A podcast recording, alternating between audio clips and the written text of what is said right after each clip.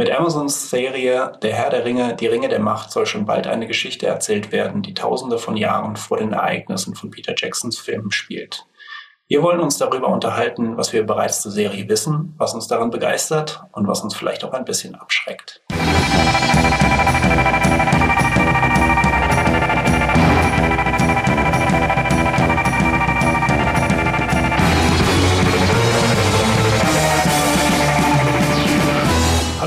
Herzlich willkommen zu einer neuen Folge von Streamgestöber, dem Podcast von Moviepilot, wo wir über alles rund ums Thema Streaming, Filme und Serien im großen Streaming-Universum reden.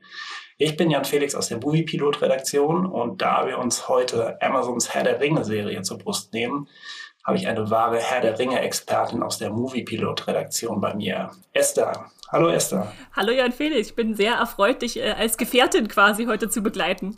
Ja, Herr der Ringe ist für Millionen von Fans da draußen ein absolutes, heißgeliebtes Herzensthema. Ähm, also ob man jetzt quasi Fan der, der Tolkien-Romane ist oder von Peter Jacksons Filmen, ähm, also für viele sicherlich beides. Ähm, das ist, finde ich persönlich immer irgendwie sehr spannend zu sehen, wie Leute quasi in diese Herr der Ringe Gemeinschaft gekommen sind. Ähm, deswegen wäre auch meine Eingangsfrage an dich, Esther. Wie bist du eigentlich in die, in die Herr der Ringe Gemeinschaft reingerutscht? Boah, da muss ich ganz weit zurückgehen. Äh, ich glaube, es war, als ich 13 war, da habe ich zum allerersten Mal ähm, die Herr der Ringe Bücher gelesen. Und witzigerweise war das ziemlich nah schon vor der Veröffentlichung des ersten Films Herr der Ringe, die Gefährten. Und ich war mit meiner Familie in England unterwegs und meine Eltern waren so gemein, die haben ähm, diesen Schuber gekauft, den es gibt von den Herr der Ringe Büchern. Da gibt's diese drei super knallgrünen äh, Dinge, eigentlich vier mit den Anhängen. Ähm, und die haben mir nur den ersten geschenkt. Und dann habe ich im Urlaub äh, diesen ersten Band gelesen. Und dann kamen wir an einem englischen Kino vorbei. Und ich weiß nicht, ob du dich an die ganz frühen Herr der Ringe Poster erinnerst. Da war äh, Frodo drauf, wo er so auf diesen Ring in seine Hand runter starrt. Und ich war völlig aus dem Häuschen, weil ich irgendwie noch nicht so richtig mitgekriegt hatte, dass das auch verfilmt wird. Und äh, das ist so, da existiert so ein ganz verschwommenes äh, äh, Foto, was ich damals mit meiner Plastikkamera gemacht habe von diesem Poster. Und da ging es für mich dann eigentlich los. Also das ist sehr verwoben bei mir, die, die Bücher und die Filme. Ähm, ja, das hat total meine Jugend geprägt, dann auch dieses äh, Fantum äh, Herr der Ringe, was dann auch sich in meinem Freundeskreis ausbreitete und äh, mich eigentlich bis heute begleitet. Äh, wie sieht's bei dir ja. aus? Na, ähm, also ich muss tatsächlich gestehen, dass ich tatsächlich mit den Büchern zumindest als erstes nicht so wahnsinnig warm geworden bin. Mhm. Ich glaube, das muss so irgendwie so um die Filme rum gewesen sein, dass meine Eltern mir auch genau diesen, diesen knallgrünen äh, äh, Buchschuber da geschenkt haben. Und ich hatte mich da so ein bisschen eingelesen und ähm, was ja tatsächlich auch so ein bisschen die Sache ist, die, die manche Fans ein bisschen blasphemisch ankreiden, ist, dass es halt irgendwie sehr viele Naturbeschreibungen gibt in diesen Büchern. Ne? Und ich glaube, das hatte mich da als allererstes erstmal ziemlich abgeschreckt. Ähm, aber dann kamen halt irgendwie auch sofort die Filme und da war ich irgendwie Feuer und Flamme. Also irgendwie auch von der ersten Sekunde an. Äh, das war ja damals auch irgendwie so ein bisschen, also es gab einfach niemanden, der der diese Filme irgendwie nicht geschaut hat und der nicht eine Meinung dazu hatte. Und 90 Prozent der Leute, die sie gesehen haben, waren begeistert. Ja, ja. Also es war, keine Ahnung, das ist äh, irgendwie auch ein bisschen so ein Generationending eigentlich im Grunde genommen wie, keine Ahnung, 1964 die Beatles zu sehen oder sowas. Also es, ähm, Herr der Ringe-Filme ja. sind die Beatles unserer Generation. Äh, schöne These, Jan Felix, schöne These. ja. ja, genau. Ähm, und dann, ja, also ich, ich komme tatsächlich, glaube ich, eher über die, die Filme dazu, so ein bisschen, weil ich irgendwie, ja, ähm, dann sofort in diese Welt einfach reingezogen wurde und sofort alles wissen wollte und mich dann irgendwie auch so in die ganze Lore da irgendwie so einge, eingelesen habe, so ein bisschen. Ähm, und darüber halt, ja, darüber in, in diese Welt gekommen bin. Ja, und ich fürchte leider, dass äh, große, große Teile dieses gelben, äh, dieses grünen Buchschubers immer noch ein bisschen Staub bei mir haben.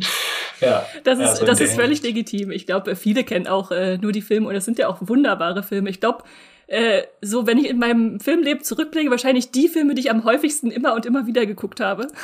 Oh ja, ja, ja. es gibt ähm, also mindestens einmal pro Jahr quasi. Mhm. Ähm, ja, also da, da muss ich irgendwie immer wieder drin einsteigen. Und tatsächlich sind diese Pausen, die zwischen den Filmen bei mir entstehen, sind irgendwie notwendig. Um mich quasi wieder aufs Neue sozusagen auf die Filme, um so, so ein bisschen so eine quasi so eine ganz dünne Oberfläche dieser Filme wieder zu vergessen und dann wieder neu einsteigen zu können, obwohl man sie sowieso schon mitsprechen kann. Wenn du dich nicht mehr erinnern kannst, wie viele Pfeile es waren, die dann in Boromirs Brust steckten. genau. Bei jedem wieder denselben Schmerz zu spüren. Aber ich meine, jetzt haben wir ja quasi äh, sozusagen neue Sachen, auf die wir uns freuen können mit Amazons Herr der Ringe-Serie, die Ringe der Macht. Ähm, und die ist ja tatsächlich schon sehr, sehr lange ähm, in der Entwicklung. Ähm, ich musste tatsächlich, als ich das nochmal nachgeschaut habe, bei uns auf der Seite ganz, ganz, ganz zurückgehen. und ich glaube, irgendwo auf Seite 5 war dann die erste Meldung dazu. Und das war tatsächlich im November 2017. Ähm, ja, kannst du dich daran noch erinnern? Also hast, hast, du da irgendwie noch eine Erinnerung dran, dass du irgendwie dachtest, so, wow, okay, jetzt, jetzt geht's los, so, jetzt endlich, endlich kommt was Neues? Oder oh, wie waren da gut, deine Gefühle? Gute Frage. Das ist so, so ganz vage, das ist schon über vier Jahre her. Ähm, aber ich glaube, ich, am Anfang war ich sehr ungläubig, dass ich dachte, wirklich, passiert das jetzt? Und damals wusste man ja noch gar nicht, was das wird. Ob das jetzt einfach eine neue Verfilmung in Serienform wird, also dass wir der Herr der Ringe einfach nochmal als Serie dann bei Amazon sehen. Ähm, da war noch viel Rätselraten dabei, was das sein wird, dass da irgendwelche Rechte verkauft wurden und so.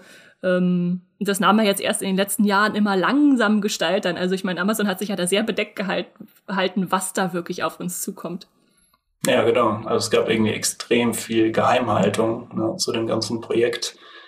Ähm, und ja, also ich könnte mir einfach vorstellen, dass von, also dass die Fans von Anfang an gar nicht so richtig wussten, was, was kommt da irgendwie überhaupt.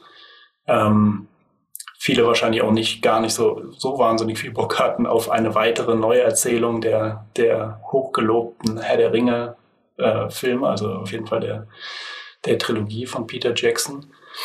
Ähm, aber jetzt wissen wir jetzt tatsächlich ja irgendwie auch besser Bescheid, denn der Start der Amazon-Serie ist ja nicht mehr weit hinten. Und mittlerweile haben wir auch sehr viele mehr Infos.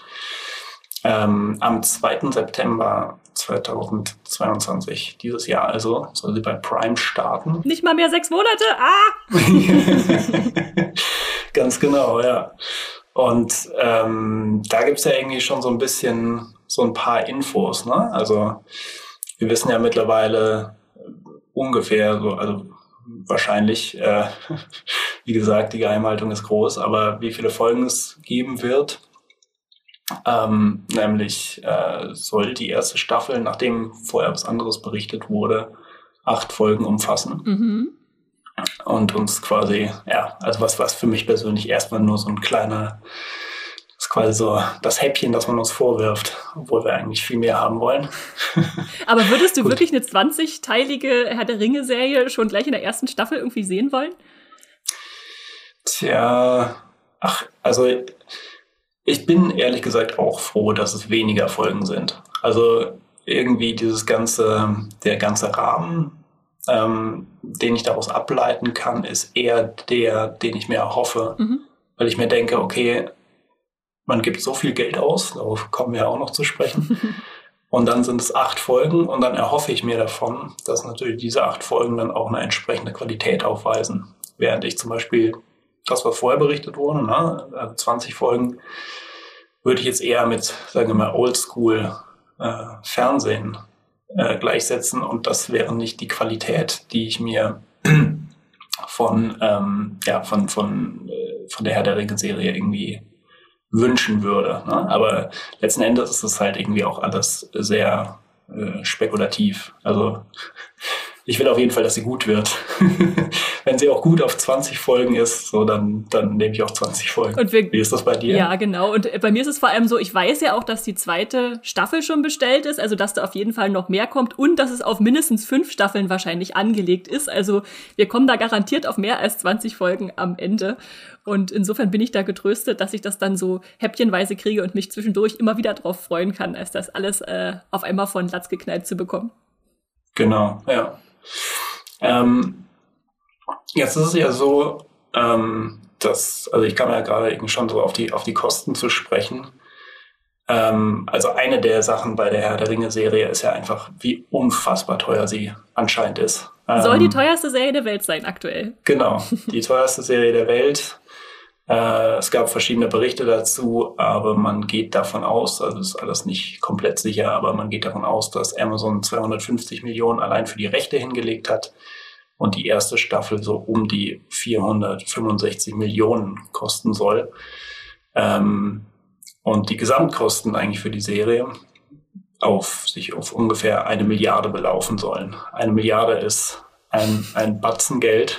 Das ist sowas von viel. Also ich meine, genau, ja. da kommen dann halt zu den Summen, die du genannt hast, mit den Rechten und der, äh, den Kosten allein für Staffel 1 ja noch sowas wie Steuern dazu und später noch die ganze Werbemaschinerie, die ist ja auch unglaublich teuer. Und genau. ich finde es ganz witzig, wenn man das mal, also ich finde, eine Milliarde kann ich mir einfach nicht vorstellen. Ich weiß nicht, wie es dir geht, aber das ist so, so eine Summe jenseits von Gut und Böse.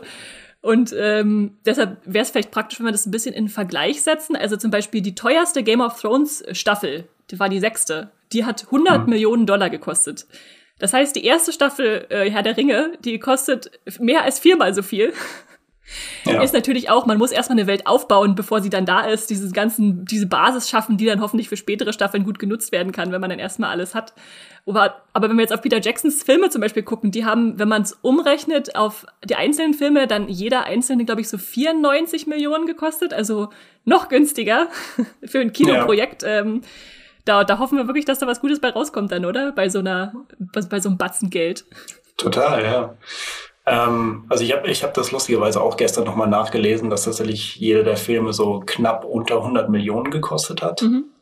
Und das hat mich sehr überrascht. Also das, das war irgendwie, also es macht irgendwie schon Sinn, wenn man sich die Filme auch anschaut. Also nicht, nicht dass sie jetzt billig aussehen und 100 Millionen ist ja auch nicht billig.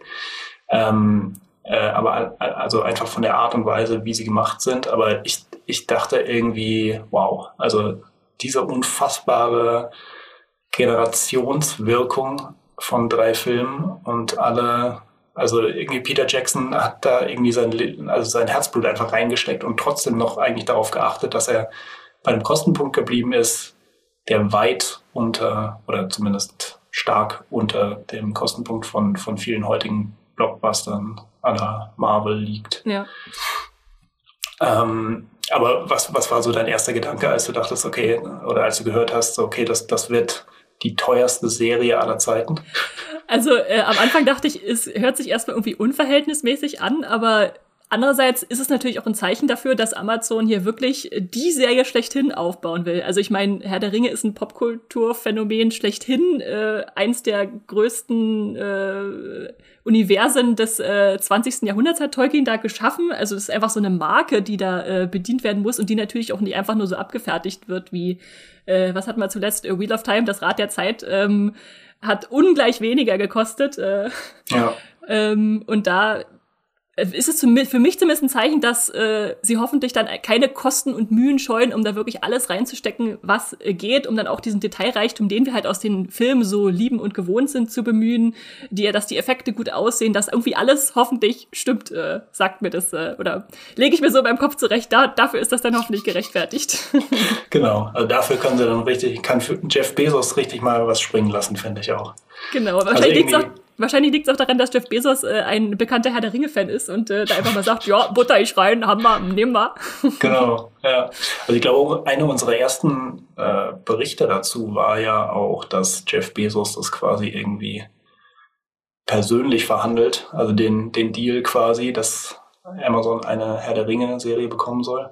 Das ist natürlich Jeff Bezos auch nicht unbedingt ein, ein, ein Mensch, der äh, der wenig Kontroversen sein eigen nennt. Aber äh, sagen wir mal, es hat mich dann irgendwie auch sehr gefreut, dass, dass da einfach ganz viel Geld reingeschüttet wird, sozusagen. Also dass zumindest das Geld einfach im Übermaß vorhanden ist, damit es daran auf jeden Fall nicht scheitert. Also da dachte ich, okay, zumindest so die, also dass es irgendwie billig aussehen wird, das mhm. wird wohl nicht passieren. Ähm, aber ich hatte irgendwie auch so den Gedanken, okay, ähm, gleichzeitig ist die Gefahr groß, dass man den Schwerpunkt auf die falschen Dinge legt, ähm, weil man quasi, man hat so viel Geld, dass man sich irgendwann danach richtet und sagt, okay, es kommt auch nur auf das Geld an. Also ich, ich höre da eine leichte Hobbit-Kritik bei dir mitschwingen. ja, also sagen wir mal so, ähm, ich bin auch kein Riesenfan der Hobbit-Filme. Ich finde die schon okay. Ich äh, finde die jetzt nicht irgendwie. Ähm, ja, also natürlich waren sie irgendwo eine, eine Enttäuschung. Gerade wenn man irgendwie so so riesiger, großer Fan der ursprünglichen Trilogie war. Ähm, und äh, jetzt rede ich schon darüber, als wäre es wär Star Wars, aber jedenfalls der ursprüngliche Peter Jackson-Trilogie. ähm, aber ähm, ja, also die, da war auf jeden Fall der Look der Filme für mich irgendwie entscheidend, warum ich ähm, damit weniger anfangen konnte. Einfach weniger praktische Effekte, mehr CGI. Ähm, und da sehe ich so ein bisschen so eine Schwierigkeit, dass man quasi sagt, egal was wir brauchen, wir schmieren das einfach mit ganz viel Geld zu. Und ähm, Dinge, die man quasi schwerer monetär messen kann, also wie jetzt zum Beispiel Charakterentwicklung, ähm, eine, eine Story, die quasi wirklich kunstvoll spannende Handlungsstränge miteinander verwebt, darauf wird dann vielleicht weniger geachtet. Du, da, ähm. da gehe ich total mit. Äh, ich ich habe dich nur ein bisschen getriezt, äh, weil natürlich ja. ist die Herr der, Herr der Ringe-Trilogie äh, deutlich, äh, deutlich besser. Ähm, und für mich ist auch so, ich kann die Hobbit-Filme schon immer wieder angucken, aber also wenn da Martin Freeman nicht das tragen würde als Bilbo, dann äh, wäre das einfach nur eine ja, Effekt äh, Aneinanderreihung, sage ich mal. Mhm. Ja, genau. Also bei mir ist es auch wirklich einfach sehr simpel. Ähm, ich, ich glaube, ich bin einfach ein sehr visuell ähm, empfindender, denkender Mensch so. Und äh, ich habe da vorher noch mal kurz drüber nachgedacht. Ähm, also es ist einfach so, wenn ich irgendwie in die Gefährten den ersten Urukai sehe, dann habe ich Angst. Also mhm. Also wirklich Angst. So, dann mhm. denke ich, oh nein. So, der, der, so jetzt, jetzt sterben alle. Das, äh, das geht nicht gut. Ja? Äh, wenn er da irgendwie aus dem Matsch äh, geboren wird und erstmal den ersten Ork, den er zu fassen kriegt, umbringt und äh, ihm Dampf aus dem Maul steigt. Ja? Und dasselbe hatte ich halt bei den Hobbit-Film überhaupt nicht. Also ja, da hatte ich selbst. Vor allem vor. auch, weil sie da ja auch animiert waren. Also das ist ja, ja auch noch so eine Sache. Genau. Insofern, ja. insofern ja, hoffe ich, hoffe ich mir viel von der Serie, weil es da hieß, dass da schon wieder mit praktischen Effekten und äh, Prosthetics, also hier so, so Maskenelementen gearbeitet wird. Genau. Äh, ja. Ja. Und ähm, es gibt ja auch einfach, also irgendwie einen großen, sagen wir mal, ein großes Vertrauen in die Serie, obwohl noch nichts davon angelaufen ist. Denn mittlerweile wurden ja fünf Staffeln quasi ähm, sind angekündigt. Zwei wurden bereits geordert. Mhm. Ähm, tja, das könnte uns jetzt irgendwie auf verschiedene Sachen hinweisen. Äh, aber definitiv weist es uns darauf hin, dass ähm, ja, Amazon da wohl irgendwie sich denkt, okay, wir haben da wirklich ein Eisen im Feuer. Wir brauchen mindestens zwei Staffeln für das erste und äh, werfen quasi schon mal die Angel aus für die Fans und sagen, ja, ihr kriegt aber auf jeden Fall noch mehr. Wir haben noch mehr geplant, wenn, ich, wenn ihr fleißig einschaltet. Ich glaube auch alles andere wäre irgendwie äh, äh, ein Schuss in den Ofen für sie, wenn sie jetzt sagen, ach nee, dann hören wir doch nach Staffel 1 auf. Da haben sie jetzt schon zu viel Geld für ausgegeben, um zu sagen, wir, wir gucken erst mal, was passiert nach Staffel 1. Genau. Und nach allem, was wir halt bisher auch zur Story wissen, ähm, sieht das auch nicht so aus, als, als könnte man irgendwie da, da wirklich einen, einen Handlungsbogen spannen, der nicht, also keine Ahnung, ich dachte mir ehrlich gesagt, okay, das, das wird eher so eine Sache zwischen fünf und zehn Staffeln. Aber genau, auf, auf die leicht größenwahnsinnige, den leicht größenwahnsinnigen Ansatz für die ganze Geschichte oder die, die ganze äh, Handlung, die da noch erzählt wird, da kommen wir gleich noch zu sprechen. Ähm, was ich ja auch interessant fand, war, ähm, wie quasi die alten Herr der Ringe-Stars also Elijah Wood oder Hugo Weaving, ähm, aber auch Viggo Mortensen oder Sean Astin auf, auf das neue Projekt reagiert haben. Ne? Also Sean Astin war zum Beispiel, der ja äh, ähm, Samwise Gamgee spielt, war ja erstmal begeistert. Ähm, aber es gab auch noch so ein paar andere Reaktionen. Hast du dir die nochmal genauer angeschaut? Oh, woran ich mich erinnere, ist, dass Hugo Weaving äh, nach seiner Elrond-Darstellung gesagt hat, nö, es reicht ihm jetzt, soll jemand anders machen. Was auch irgendwie nachvollziehbar ist. Äh. Und äh, ja, ich weiß noch, dass ähm, Frodo-Darsteller Elijah Wood hat ja, glaube ich, gesagt, er, äh, er er guckt sich das mal an. Also generell findet das gut, aber als es dann irgendwie gleich hieß, äh, Neuseeland als Drehort oder nicht als Drehort, also es ist, es ist witzig, wie die Leute natürlich auf die alten Herr der Ringe-Stars zugehen, um ihre Reaktionen abzuschätzen, aber eigentlich haben die ja gar nichts damit zu tun. Die können zwar ihren Senf dazugeben, aber äh, letztendlich äh, ist es doch irgendwie unwahrscheinlich, dass die da nochmal ins Boot geholt werden. Wenn nicht mal Peter Jackson irgendwie als Berater dabei ist. Äh. Genau, ja. Also für viele Figuren gibt, ergibt es ja auch tatsächlich storytechnisch nicht so wahnsinnig viel Sinn, wenn sie jetzt nochmal vorkommen würden. Man könnte natürlich irgendwie hier und da irgendwie einen kleinen versteckten Cameo unterbringen oder sowas. Ähm, aber grundsätzlich fand ich das erstmal interessant, wie quasi die Figuren, die man am ehesten mit Herr der Ringe oder zumindest mit Herr der Ringe auf der Leinwand assoziiert, darauf jetzt reagieren. Ne? Und zwar irgendwie auch in, in unterschiedlichen Arten. Ich glaube, alle waren so ein bisschen, also sehr wohlwollend.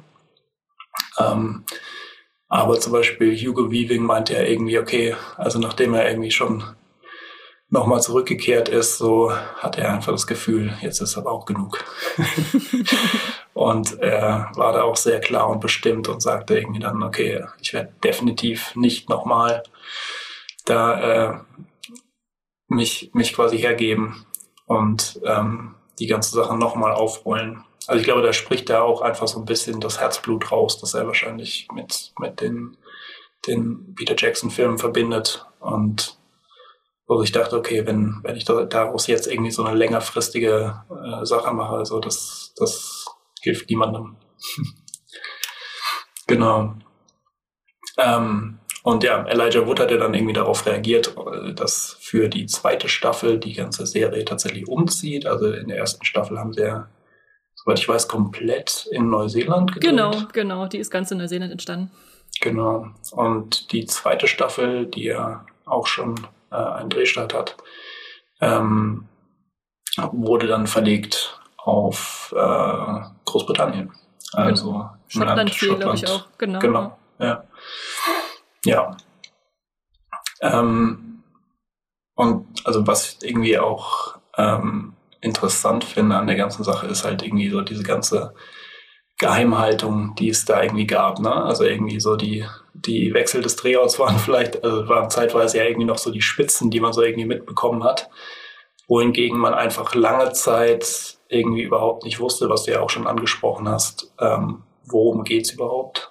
Ist ja. das irgendwie. Man, man, man hat nur immer gehört, was für Vorsichtsmaßnahmen da getroffen wurden, äh, wenn es um Geheimhaltung geht. Also irgendwie Fingerabdruckscanner, luftdicht mhm. verschlossene Fenster, Wachen, die da auf dem Studiogelände rumliefen. Oder was, was ich immer noch nicht fassen kann, die haben wirklich äh, falsche Kamerateams in Neuseeland losgeschickt, die so getan haben, als würden sie Herr der Ringe-Szenen äh, äh, filmen, um in die Irre zu führen. Das ist so, schon allein dieser Kostenaufwand dafür. Also es ist schon krass, ja, was sie da unternommen haben.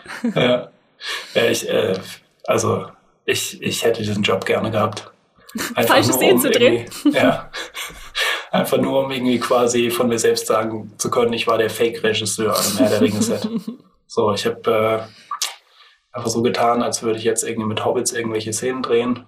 War in Hobbing unterwegs, äh, also dem, dem, quasi dem nachgebauten Hobbit-Dorf in Neuseeland, in dem ja auch äh, die Auenland-Szenen gedreht wurden. Ähm, äh, und, und macht da irgendwas. So, einfach und dann kommen sie gar nicht vor. Weißt du, es auch ein Land mit ja. den Hobbits dann nicht gibt in der Serie.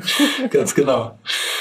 Ja, ähm, kannst du dich noch, also da, da gibt's ja auch, äh, also Peter Jackson hat das ja einfach komplett anders gemacht. Er hat ja eigentlich sehr viel in der, in der Produktionsgeschichte die Fangemeinde irgendwie auch eingebunden, so, ne?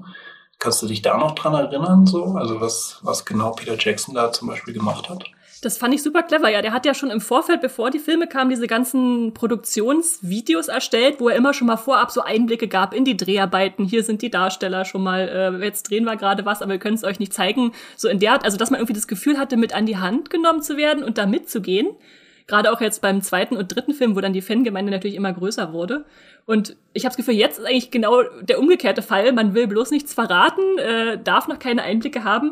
Und deswegen hatte ich lange das Gefühl, wir haben immer nur über irgendwelche Leaks oder geheime Quellen, die anonym bleiben wollen, erfahren, dass da irgendwas vor sich geht und was passieren könnte und was dann spekuliert wird. Ist natürlich eine andere Art von Vorfreude, die da geschürt wird, wenn man selber noch ein bisschen mitspekulieren muss. Ähm, aber ist schon ja ein anderer Ansatz, der da gewählt wurde. Ja, ich möchte an dieser Stelle übrigens nochmal auf deinen wunderbaren Artikel zur Spionage des Herr der Ringe Casts verweisen, wo du dir quasi die Social Media Profile der äh, zu dem Zeitpunkt schon bekannten Schauspieler vorgenommen hast und mal geschaut hast, was sich daraus ablesen lässt.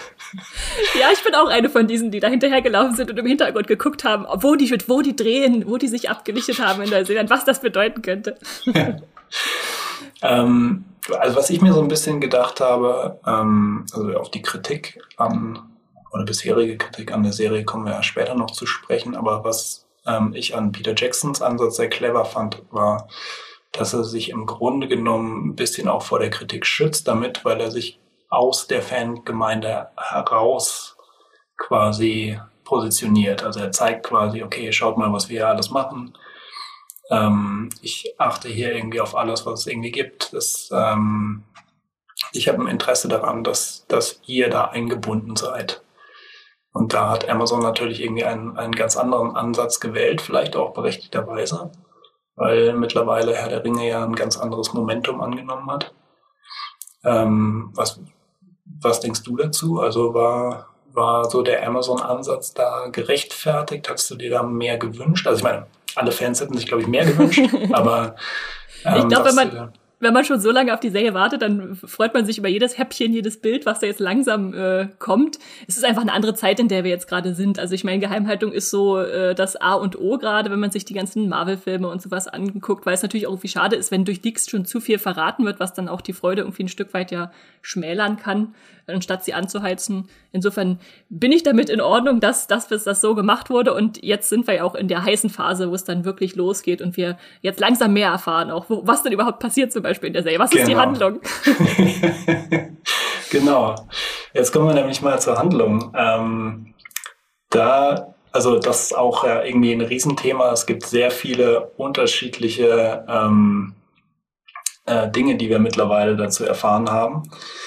Ähm, vielleicht hilft es am besten, wenn wir das so ein bisschen zeitlich einordnen. Ähm, Tolkiens Herr der Ringe-Universum äh, lässt sich ja grob irgendwie in gewisse Zeiten oder beziehungsweise besser gesagt Zeitalter einordnen. Also die Herr der Ringe-Serie spielt Ende des dritten, Anfang des vierten Zeitalters. Ähm, äh, Entschuldigung. Also. Sie endet im dritten und damit beginnt dann das äh, vierte quasi, ne? Hm. Genau. Ähm, also die, genau, die, die Original Herr der Ringe Filme enden, ähm, also ja, äh, spielen zum Ende des dritten und äh, äh Anfang des vierten Zeitalters, aber genau eigentlich, wie du es wie ausgedrückt hast. Ähm, und davor gibt es natürlich noch sehr viel mehr. Also irgendwie so der, der gesamte Aufstieg Saurons passiert irgendwie über mehrere Zeitalter. Ähm, und wir wissen mittlerweile schon relativ genau, welche Dinge irgendwie da so passieren werden in der Serie oder passieren sollen anhand der Figuren, die vorkommen. Mhm. Aber ich, äh, wir wissen immer noch nicht so ganz genau, wie das alles irgendwie so zusammenpasst, weil wir sehr unterschiedliche Berichte da haben. Ne? Ja, ja. Ähm, ist ja schon allein interessant, wenn man sich das ansieht, was Amazon rausgegeben hat. Ich war, ich war gestern noch mal auf der äh, Prime-Seite, ähm, wo die Serie auch schon eingestellt ist, damit man sie sich vormerken kann bei Amazon Prime. Äh, und ich, ich kann ja mal die Handlung vorlesen, die da steht, weil ich das sehr interessant finde, weil die irgendwie alles und nichts sagt. Ja. Da steht nämlich, beginnt in einer Zeit relativen Friedens, folgen wir verschiedenen Charakteren, die sich dem Wiedererstarken des Bösen in Mittelerde stellen von den dunkelsten Tiefen des Nebelgebirges über die majestätischen Wälder Lindens und dem Inselkönigreich äh, Numenor bis hin zu den entlegensten Winkeln der Karte werden diese Königreiche und Charaktere ein Vermächtnis hinterlassen, das noch lange weiterlebt. ja, das ist so ein bisschen alles oder nichts. Meiner Einschätzung nach. Also irgendwie, ähm, das ist irgendwie aber auch interessant, weil genau die Dinge, die sie da beschreiben, so das Auf, äh, das Erstarken des Bösen, passiert ja irgendwie mehrere Male ganz offensichtlich in der gesamten äh, Herr der Ringe Timeline. Und ähm, wir haben ja einfach unterschiedliche Häppchen dazu geworfen bekommen. Ne? Also wir wissen mittlerweile, dass es wohl um den, den Aufstieg, und unterbrich mich da gerne, wenn ich, ja, ja, ich, ich, ich fall dir ins Wort. ähm, um den Aufstieg äh, des Königreichs Numenor geht, unter anderem. Ja, ich weiß nicht, ob es der Aufstieg ist oder schon das Ende des Königreichs, weil das ja dann nicht mehr im äh, dritten Zeitalter äh, existiert, äh, wo dann Frodo und so rumlaufen. Da gibt's diese Insel im Meer einfach nicht mehr. Genau, ja.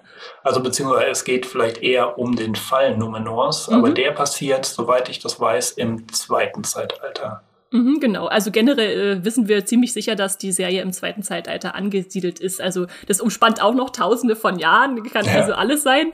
Ähm, wir wissen außerdem, dass es nicht nur im zweiten Zeitalter ist, sondern es auch so eine Art Prolog geben wird, der noch weiter ins erste und sogar vor das erste Zeitalter äh, zurückreicht, weil die Elben nun mal lange gelebt haben. Da muss viel abgedeckt werden, wie das alles so zustande kam.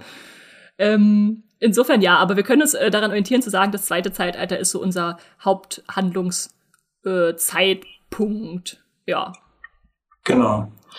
Ähm, und da gibt es ja irgendwie dann schon, schon viele Figuren, die quasi eine Rolle spielen, die ganz wichtig für dieses Zeitalter sind. Also unter anderem auch Figuren, die wir im Prolog von Herr der Ringe, die Gefährten schon treffen. Mhm.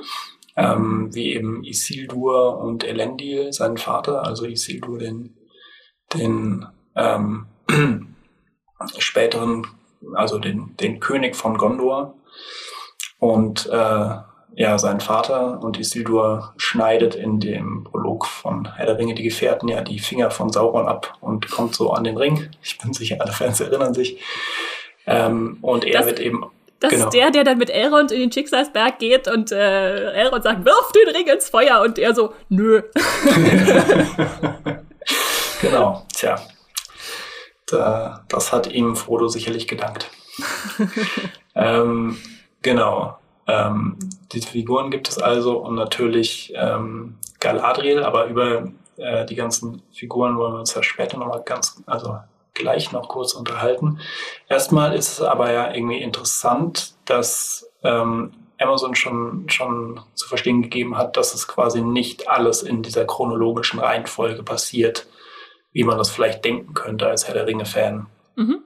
Ähm, und zwar, dass es einfach etwas zusammengezogen ist. Also man hat irgendwie erstmal diesen Prolog, ne, der irgendwie wahrscheinlich im, im ersten Zeitalter spielt, was man auch an dem Bild schon gut sehen konnte, das dazu veröffentlicht wurde, weil da im Hintergrund zwei leuchtende Bäume zu sehen sind, die äh, wieder in Validor stehen, ja. Genau. ähm, und das passiert also entweder im wenn ich da nicht falsch liege, entweder im ersten Zeitalter oder sogar noch davor. Wahrscheinlich noch davor, genau. Ja, genau. Und dann hat man aber eben die Handlung, die im zweiten Zeitalter ähm, vor sich geht. Und da wird aber einiges zusammengezogen, offensichtlich. Ähm, wir müssen natürlich, ja, wir müssen natürlich bedenken, also klar, das sind tausende Jahre, die Tolkien da in seinen Geschichtsbüchern abgedeckt hat. Und äh, was ich als Erklärung völlig äh, sinnvoll finde, was die, was, was die Macher auch erzählt haben, ist ja, dass ähm, die Menschen da regelmäßig einfach wegsterben würden, wenn man das jetzt über tausende Jahre erzählen würde. Insofern ist es für mich legitim, dass man sagt, man strafft es, man bringt es irgendwie in eine Form, wo dann alles zusammenläuft, weil wäre das nicht schade, wenn wir jetzt Leute in der ersten Staffel kennenlernen und die müssen dann alle immer wieder ersetzt werden. Also so funktioniert einfach serielles Erzählen nicht, äh, dass wir da mhm. immer regelmäßig Charaktere austauschen. Ja, das stimmt schon. Ähm, aber ich hatte irgendwie auch so ein bisschen, also mich hat das schon so ein bisschen geschmerzt, als ich es okay, gelesen habe. Okay. So, ne? Also es war schon so ein bisschen, okay, aber also irgendwie hat äh, die, die Tolkien-Literatur da für mich irgendwie schon so eine, so, so, eine Grundlage gelegt, die auch so irgendwie funktioniert. Also irgendwie hätte ich es dann doch gerne so. und nicht quasi so, dass, dass man irgendwie so die berühmtesten Figuren so zusammenlegt. Ähm, aber es ist ja auch irgendwie einfach die Frage, was gestrafft jetzt genau bedeutet. Genau. Also, und du, du hast ja vorhin erzählt, äh, dass du an den Herr der Ringe-Filmen vor allem diese Charakterentwicklung so gut findest. Und die könntest du hm. ja nicht haben, wenn du dich immer wieder verabschieden müsstest. Nee, das stimmt allerdings. Ähm, das ist tatsächlich wahr. Ähm, aber auf der anderen Seite finde ich es tatsächlich so ein bisschen schwierig, wenn man quasi Figuren zusammenbringt, die eigentlich tausend, tausend Jahre auseinander leben, weil das, äh, also das öffnet irgendwie so ein bisschen ähm, das Tor für so eine Storyentwicklung, die dann vor allem steht. Also irgendwie so die, die quasi von sich sagt, okay, wir erzählen quasi irgendwie eine Geschichte, die teilweise auch schon vorhanden ist, aber wir ziehen es irgendwie so zusammen, wie wir das gerne haben möchten. Ähm, und wo dann Dinge irgendwie nicht, nicht mehr so richtig passen, also wo dann irgendwie ähm, Charakterzüge, die die Leute irgendwie in der einen Zeit haben, irgendwie nicht zu den Charakterzügen passen, die die Leute in der anderen Zeit haben. Ich weiß nicht genau. das ist natürlich auch alles irgendwie so rein spekulativ, bevor man überhaupt was davon gesehen hat und überhaupt weiß, wie es sich irgendwie wie Amazon dann das, das so zusammenziehen will. Ja, wir haben halt im Moment nur so viele kleine äh, Leaks, äh, was irgendwie durchgesickert ist in inoffizieller Stelle. Und wir müssen natürlich auch bedenken, dass äh, Tolkien hat zwar der Herr der Ringe und der Hobbit als, als Romane, als richtige Geschichten geschrieben, aber alles, worauf jetzt irgendwie die ähm, Herr der Ringe-Serie zurückgreift, sind so die Anhänge von der Herr der Ringe, das Silmarillion und ganz viele Kurzgeschichten und Geschichtsbücher, die äh, Tolkien geschrieben hat. Das ist jetzt nicht vergleichbar mit, wir nehmen ein Buch, einen Roman und verfilmen das äh, eins zu eins. Also das ist einfach, da müssen sie sich an etwas bedienen, um irgendwie versuchen, eine Erzählung zu schaffen, die übergreifend ist und trotzdem auch als, als Geschichte funktioniert. Genau, ja. Ähm, aber ich kann, also ich kann schon irgendwo verstehen, dass, dass manche Fans da etwas angesäuert reagieren, weil sie denken, ja, das, also natürlich auch die, die Buchvorlage in dem Sinne von für heilig halten, ne? Und dann irgendwie, sie denken so, nee, das, also jetzt, jetzt ist genug, ja. Nicht nur wärmt da jeder, jemand schon wieder irgendwie so meine, meine Kindheit, äh, den heiligen Gral meiner Kindheit irgendwie neu auf, sondern ähm, dann geht es auch noch darum, dass irgendwie Sachen weggeschnitten oder verdichtet werden. Ähm, aber generell finde ich es irgendwie schon, schon gut, wenn die Amazon-Serie versucht, da auch ähm, eine Sache draus zu machen, die funktioniert und sich dann eben nicht zu sehr nach der Vorlage richtet, weil die Geschichten, die sie dann erzählen will, wie du gerade auch richtig gesagt hast, mit all ihrer Charakterentwicklung, ähm, eventuell nicht so gut oder so spannend funktionieren würden. Ähm, was ich auch sehr interessant finde, ist ja, dass wir im Grunde genommen jetzt endlich mal auch andere Bereiche von Tolkiens Karte kennenlernen. Also es ist ja nicht mehr nur Mittelerde, es gibt da auch noch mehr. Äh, Numenor haben wir gerade schon genannt. Dann gibt es auch noch das Land Arda. Äh, Arda ist, glaube ich, die ganze Welt von Tolkien. Ah, also ja. alle, alles, was es so umfasst. Ne? Dann war es Ammann. Ich bin mir nicht, ich komme mit, mit den gleich ähnlich aussehenden Worten da so ein bisschen durcheinander. Ähm, aber wovon ich rede, ist quasi ähm, das Land, in dem sich das Königreich Valinor befindet. Die unsterblichen Lande, wer könnte man es runterbrechen, die, ne? die wo, Lande, wo, wo die Elben genau. mal herkamen und dann auch im Westen wieder hinsiedeln, wenn ihr die Herr der Ringe-Filme äh, kennt. Da, ja. da, wo die Schiffe dann hin aufbrechen. Genau, da wo es hingeht, da wo, ja da, von, wo man nur von den grauen oder, oder auch von den grauen Antworten hinkommt, sozusagen.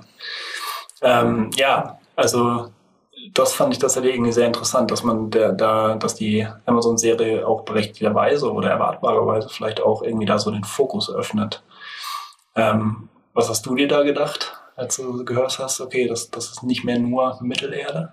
Also es ergibt Sinn für mich, dass sie sagen, wenn sie diese äh, Zeit so weit öffnen, dass sie dann auch die Welt öffnen, weil wir müssen ja wissen, wo es, wo es herkommt und wie ist ja im Prinzip auch eine Geschichte von Mittelerde, wie das dann so sich entwickelt hat, da die Königreiche, was da entstanden ist. Ähm, insofern ist zwar in der Beschreibung, die ich vorhin vorgelesen habe, äh, viel von Mittelerde auch die Rede, viele Orte, die wir da so kennen.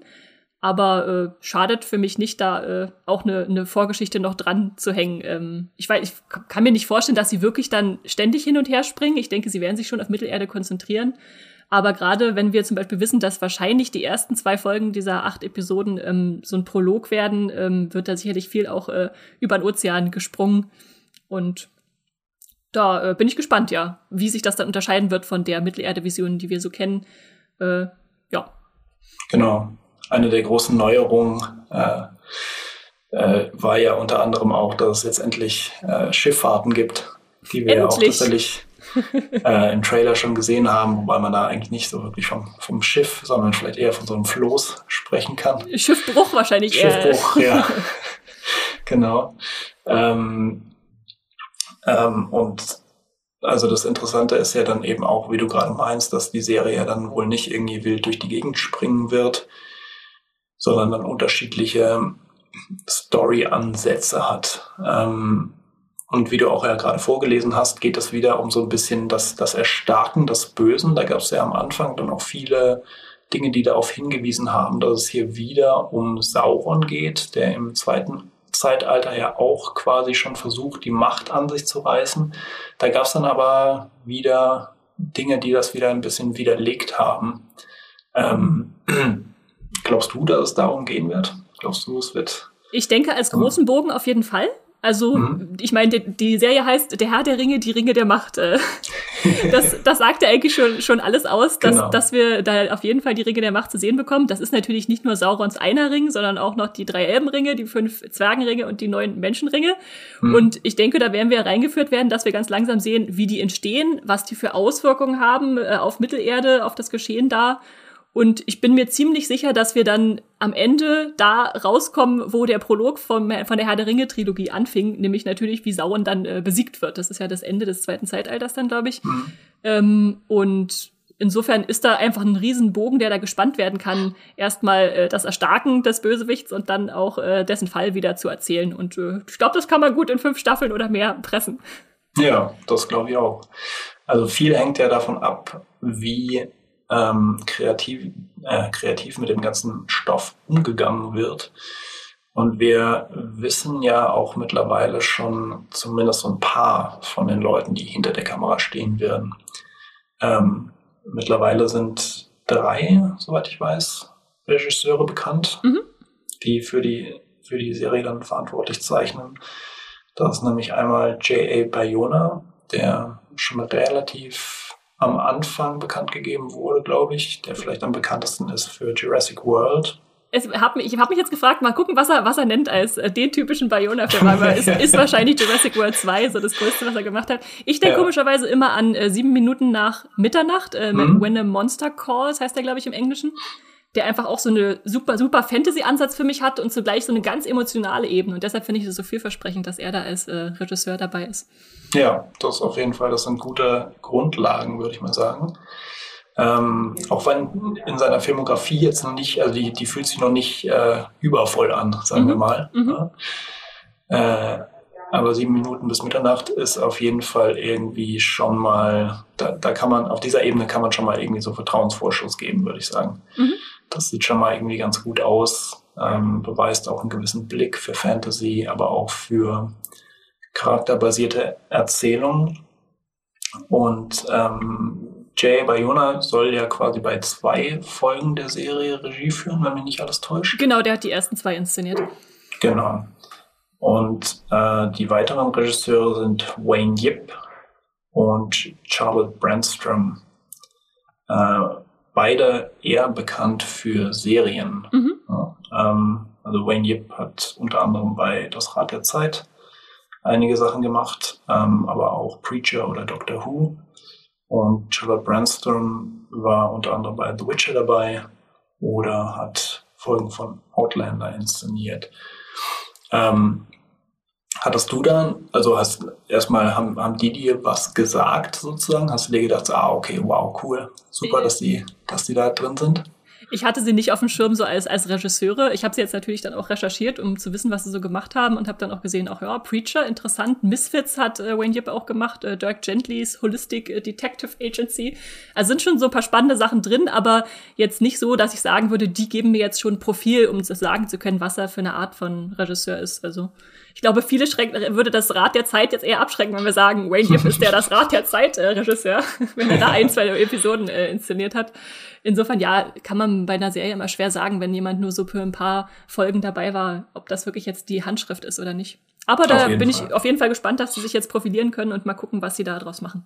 Ja, ja, genau. Also ich finde irgendwie auch so, dass es irgendwie, ähm, das ist irgendwie so ein guter Start, sagen wir mal. Also das irgendwie, ähm, man sieht da ähm, ein gewisses Talent oder mhm. wenn man das vielleicht weniger arrogant äh, ausdrücken will, man sieht da einfach einen gewissen, gewissen Hang einfach zu, zu Fantasy. Ähm, Noch spannender finde ich allerdings, dass zum Beispiel die Serien, eigentlichen Serienschöpfer, nämlich Patrick McKay und John D. Payne, hm. so noch gar nicht bekannt sind. Also die sind wirklich ja. so ein unbeschriebenes Blatt, äh, die zwei, Ganz die die genau. Serie leiten. Ähm, das ist jetzt, sage ich mal, nichts Verkehrtes, weil zum Beispiel Benioff und Weiss, die zwei Game of Thrones Schöpfer, die hatten vorher auch noch nicht viel allzu großes, vorzeigbares gemacht und dann wurde es ein Riesending. Das muss jetzt also nicht heißen, dass, dass die da völlig äh, als äh, Neulinge rangehen. Zumal ich auch gelesen habe, dass die im Business durchaus schon bekannt sind, weil sie hier und da mal mit angepackt haben und irgendwas äh, geschrieben, aber was dann halt nie so sich in einem, in einem Credit, also in einem Abspannnamen äh, niedergeschlagen hat. Ja. Ähm, ja. Genau, also eigentlich das, das, das Größte, wenn man das so sagen kann, was quasi bei IMDb bei Ihnen drin steht, sind die äh, ist das Uncredited Writing bei Star Trek Beyond. Also das Größte im Sinne von der größte Film, okay, okay. der da vielleicht mit dabei ist. ähm, natürlich haben sie andere Projekte gemacht, ähm, die auch jetzt so nicht, äh, die, die natürlich ähm, Kredit verdient hatten. Aber ausgehend von dem größten Film, der jetzt wirklich irgendwie Hollywood-trächtig war, war das schon irgendwie so das in der Dimension äh, ausufernste.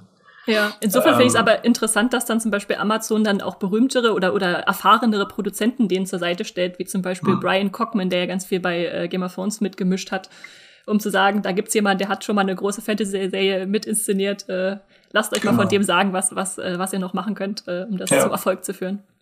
Aber was glaubst du, was, was der Grund für Amazon war, zu sagen, okay, wir, wir nehmen uns die beiden, die jetzt noch nicht so wahnsinnig ein, ein riesen Profil haben und setzen die quasi als Showrunner ein. Da müssen sie vielleicht keine Millionen hinblättern, um die zu bezahlen. Nein, das ist ja. böse.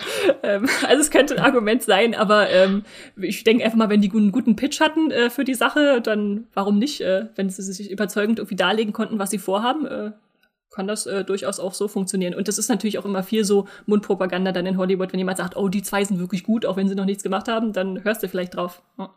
Ja, genau.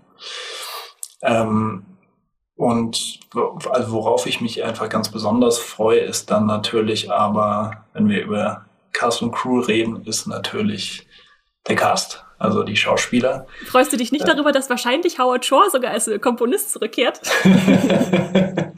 darüber freue ich mich natürlich auch sehr. Ähm, aber wie gesagt, als, als visuell denkender Mensch bin ich da eher an den Schauspielern orientiert. Aber Howard Shaw sollte natürlich nicht unerwähnt bleiben. Ähm, ja, kann, kannst du quasi zusammenfassen, was Howard Shaw schon gemacht hat? Äh, natürlich vor allem die Herr der Ringe-Trilogie. Äh, deswegen freue ich mich vor allem drauf. Also die höre ich auch regelmäßig rauf und äh, runter. Ähm, und ist einfach so, oh, so, so ein Epos, episches genau. Gefühl, was da drunter gelegt wird. Und das ist für mich eine gute Voraussetzung, um zu sagen, ähm, da hat man irgendwie einen Anknüpfungspunkt einfach im Ohr, äh, um da zurückzugreifen. Und ich glaube, er soll ähm, aber auch zusammenarbeiten. Er ist ja jetzt auch schon ein bisschen älter, der gute Herr, äh, mit äh, Bear McCreary, den wir wahrscheinlich als zum Beispiel Walking Dead äh, Komponisten oder auch sehr, gerade sehr gefragten Komponisten generell von Filmmusik äh, kennen. Äh, spannendes Du. Äh, sagt mir auch schon, mhm. auch schon viel, dass ich denke, oh, das, das könnte gut werden.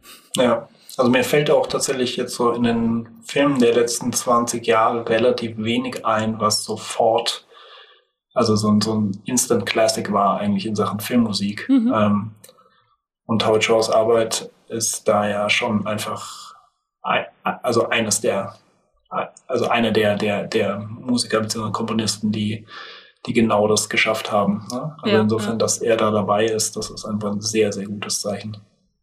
Hat man sofort im Ohr. Äh, wenn ich Hobbit sage und Auenland, dann hast du sofort äh, diese Tonfolgen im Ohr. Ganz genau. Ganz aber, genau. aber entschuldige, ich habe dich, hab dich unterbrochen. Du wolltest eigentlich über die Schauspieler reden. Wir haben immer noch Zeit dafür. nee, genau. Ähm, also Worauf ich mich natürlich irgendwie sehr freue, ist, wie die ganze Serie über die Schauspieler erzählt, welche Schauspieler da vorkommen. Auch da ist ja lustigerweise so, dass ähm, viele von den Schauspielern jetzt noch nicht so wahnsinnig bekannt sind. Also wir haben irgendwie keine riesen Hollywood-Stars, die da irgendwie rausstechen und irgendwie große Rollen übernehmen. Ähm, Finde ich aber gut. Also ich, ich will genau. eigentlich noch nicht jemanden haben, der groß, richtig groß vorbelegt ist und wo ich denke, ach, der hat doch schon Superman oder irgendjemand gespielt. Ja. Sondern ich will die, will die kennenlernen und entdecken in ihren Rollen, so wie Game of Thrones hat Game of Thrones hat's ja ähnlich gemacht. Okay, da hatten wir schon Bean, aber ansonsten äh, nicht viel, viel bekannte Gesichter. Ja, ganz genau. Also zwischendrin war ja auch mal das Gerücht, dass äh, Russell Crowe mitspielen soll.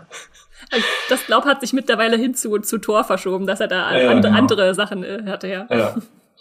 Soll man vielleicht kurz erklären, dass äh, er ein Bild von seinen gelockten Haaren gepostet hat. Und alle gleich, oh, spielt ein Zwergenkönig, was ja, könnte ja. das bedeuten? und wie sich dann herausgestellt hat, spielt er wohl, äh, also er spielt tatsächlich gesichertermaßen äh, Zeus bei Tor 4. Und wahrscheinlich waren es einfach seine seine griechisch-güldenen Löckchen, die er da, die er noch da geflochten bekommen hat. Ähm, genau, aber ähm, vielleicht mal ganz generell, wenn du dir jetzt so den Cast anschaust, ähm, was ist für dich so der größte Name? Oder was, welche kennst du da schon? Ähm, welche ich vorher schon kannte, also als die Ankündigung kam, dass da zig Darsteller besetzt wurden, ich glaube inzwischen sind 38 insgesamt bekannt, ähm, war Joseph Maul einer, der mir sofort ins Auge gesprungen ist. Ähm, den kennen wahrscheinlich die meisten als Benjen Stark aus äh, Game of Thrones. Da ist wieder die Fantasy-Verbindung. Ähm, Nazanin Bonyadi, die hatte ich schon öfter mal gesehen, aber in halt so, das ist ein so typisches äh, Gesicht, man, man hat es schon gesehen, aber kann es vielleicht nicht sofort zuordnen. Ähm, worüber ich mich persönlich sehr gefreut habe, obwohl ihn wahrscheinlich kaum jemand kennt, ist Maxim Baldry, weil ich äh, mhm. vor zwei Jahren äh, Years and Years äh, war ja, glaube ich, meine Lieblingsserie in diesem Jahr. Ähm, und da hat er so eine super tolle Rolle gespielt, wo ich dachte, oh, der, der muss noch was Großes bekommen. Und jetzt, tada, spielt er in Herr der Ringe mit wahrscheinlich Isildur, ähm, weiß man inzwischen schon.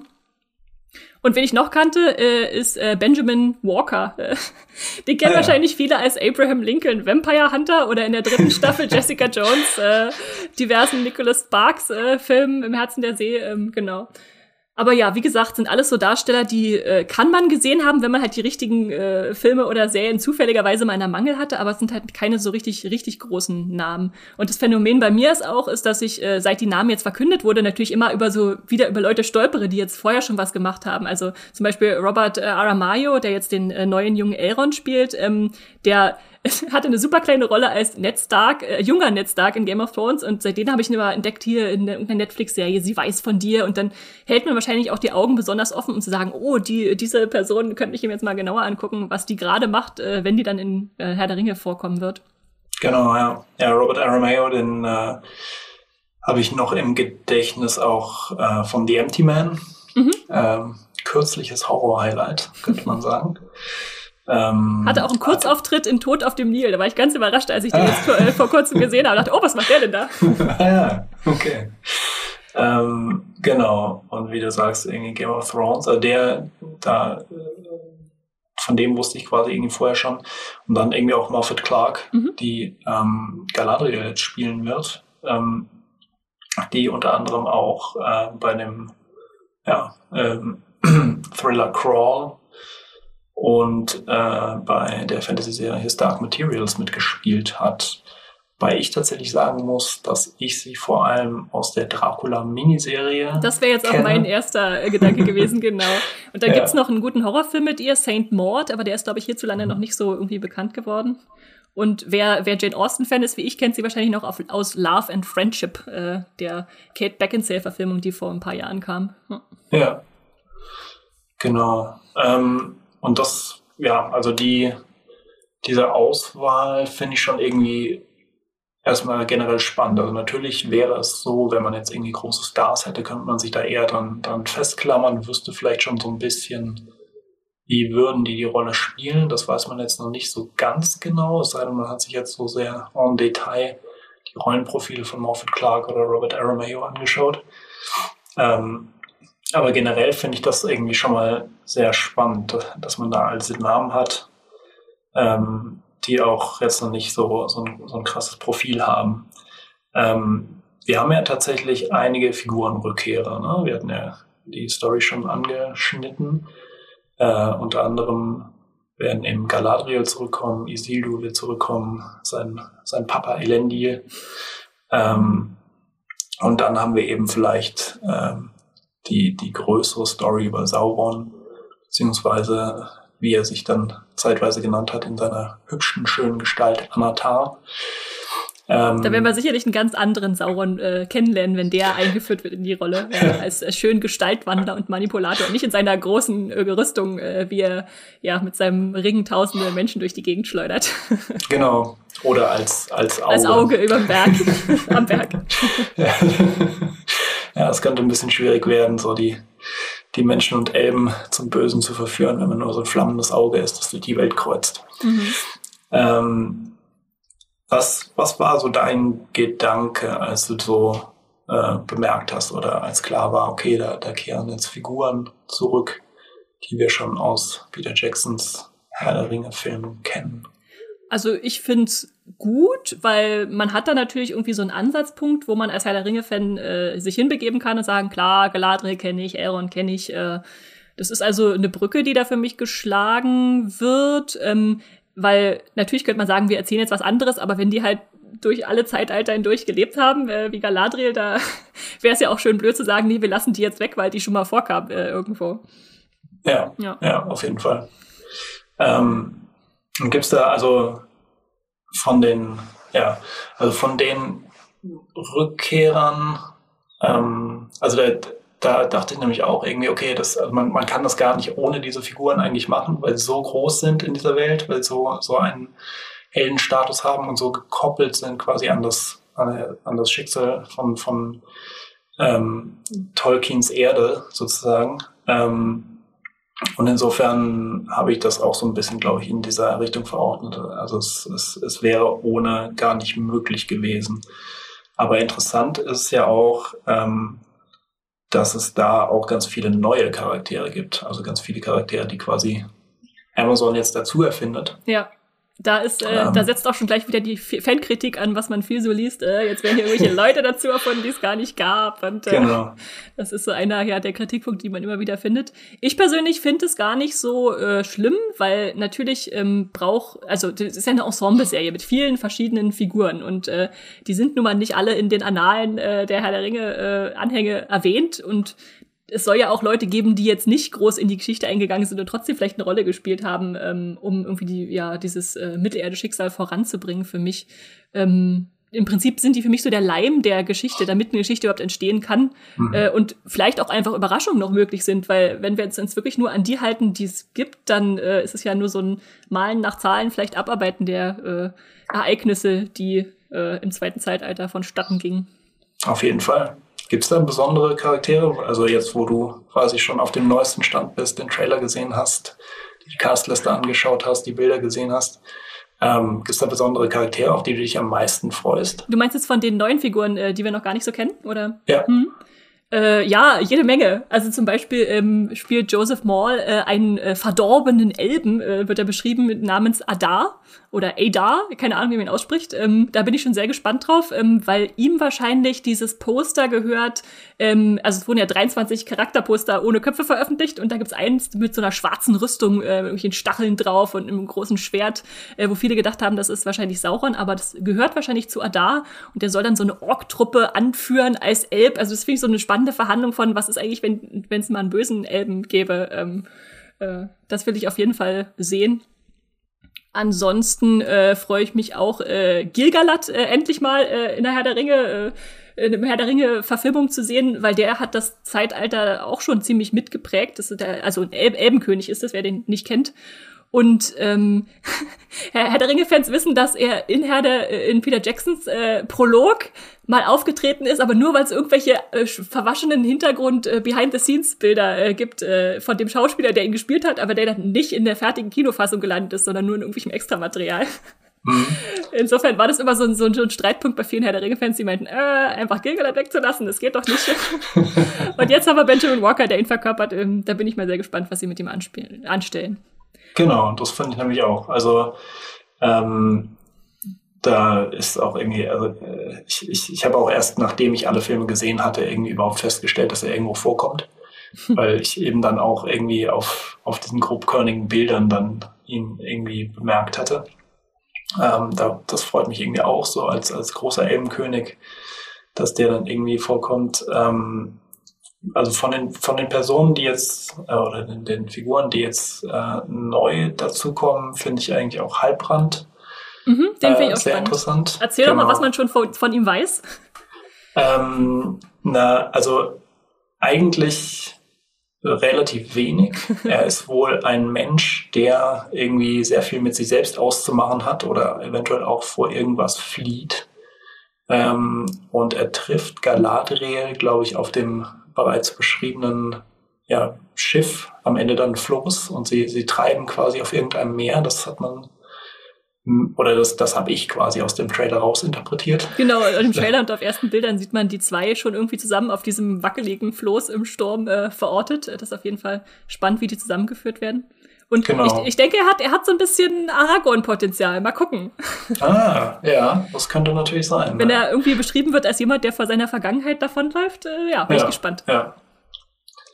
Ähm, ja, ich hoffe mal, sie, sie machen dann noch sehr viel Neues draus. So wäre natürlich irgendwie Das, äh, ich hoffe, sie, sie gehen nicht zu sehr in die Aragorn-Sparte oder zumindest ich hoffe, sie generell, sie richten sich nicht zu sehr nach dem Figurenprofil von der, von der Originaltrilogie. Ja, sonst wäre es ja wieder nur eine Kopie, genau. Genau, aber ich meine, das ist auch, glaube ich, da tue ich der Serie auch Unrecht, wenn ich da das jetzt irgendwie so von vornherein vermuten würde. Ähm, generell finde ich auch zum Beispiel sehr spannend äh, äh, Sophia Nomveta als Disa. Mhm, die Zwergenprinzessin. Genau, die Zwergenprinzessin. Ähm, auch vor dem Hintergrund, dass äh, es ja eigentlich in, in Herr der Ringe schon eine Szene gibt, wo von Zwergenfrauen die Rede ist. ähm, Und heiß diskutiert wird, ob sie ein Bart haben oder nicht. ganz genau. Die kam auch aber tatsächlich schon mal ganz kurz, glaube ich, vor. Allerdings in den Hobbit-Filmen gab es Hobbit-Filmen, ja, ja. ja, Genau, ja. Aber das kann man, kann man eigentlich nicht werten, weil die nur mal so schnell durchs Bild rennen, als da der irgendwas ein Angriff ist des Drachen oder so, glaube ich. Ja. Genau, ja. Und sie ist die Frau von äh, Durin dem Vierten, einem, einem Zwergenprinz. Ja, ich, da, da ist man sich noch Hatte uneins. Äh, also was ich gelesen habe, ist sie entweder die Schwester oder die Frau, man weiß es nicht so genau. Also es gibt auf jeden Fall ähm, einen Schauspieler, der als Durin der Vierte besetzt wurde. Mhm. Und ähm, man weiß noch nicht, in welchem Verhältnis die genau stehen. Aber es gibt einen Zwergenprinzen und eine Zwergenprinzessin und da können wir uns jetzt äh, spekulativ austoben, was das bedeuten könnte. genau, ja.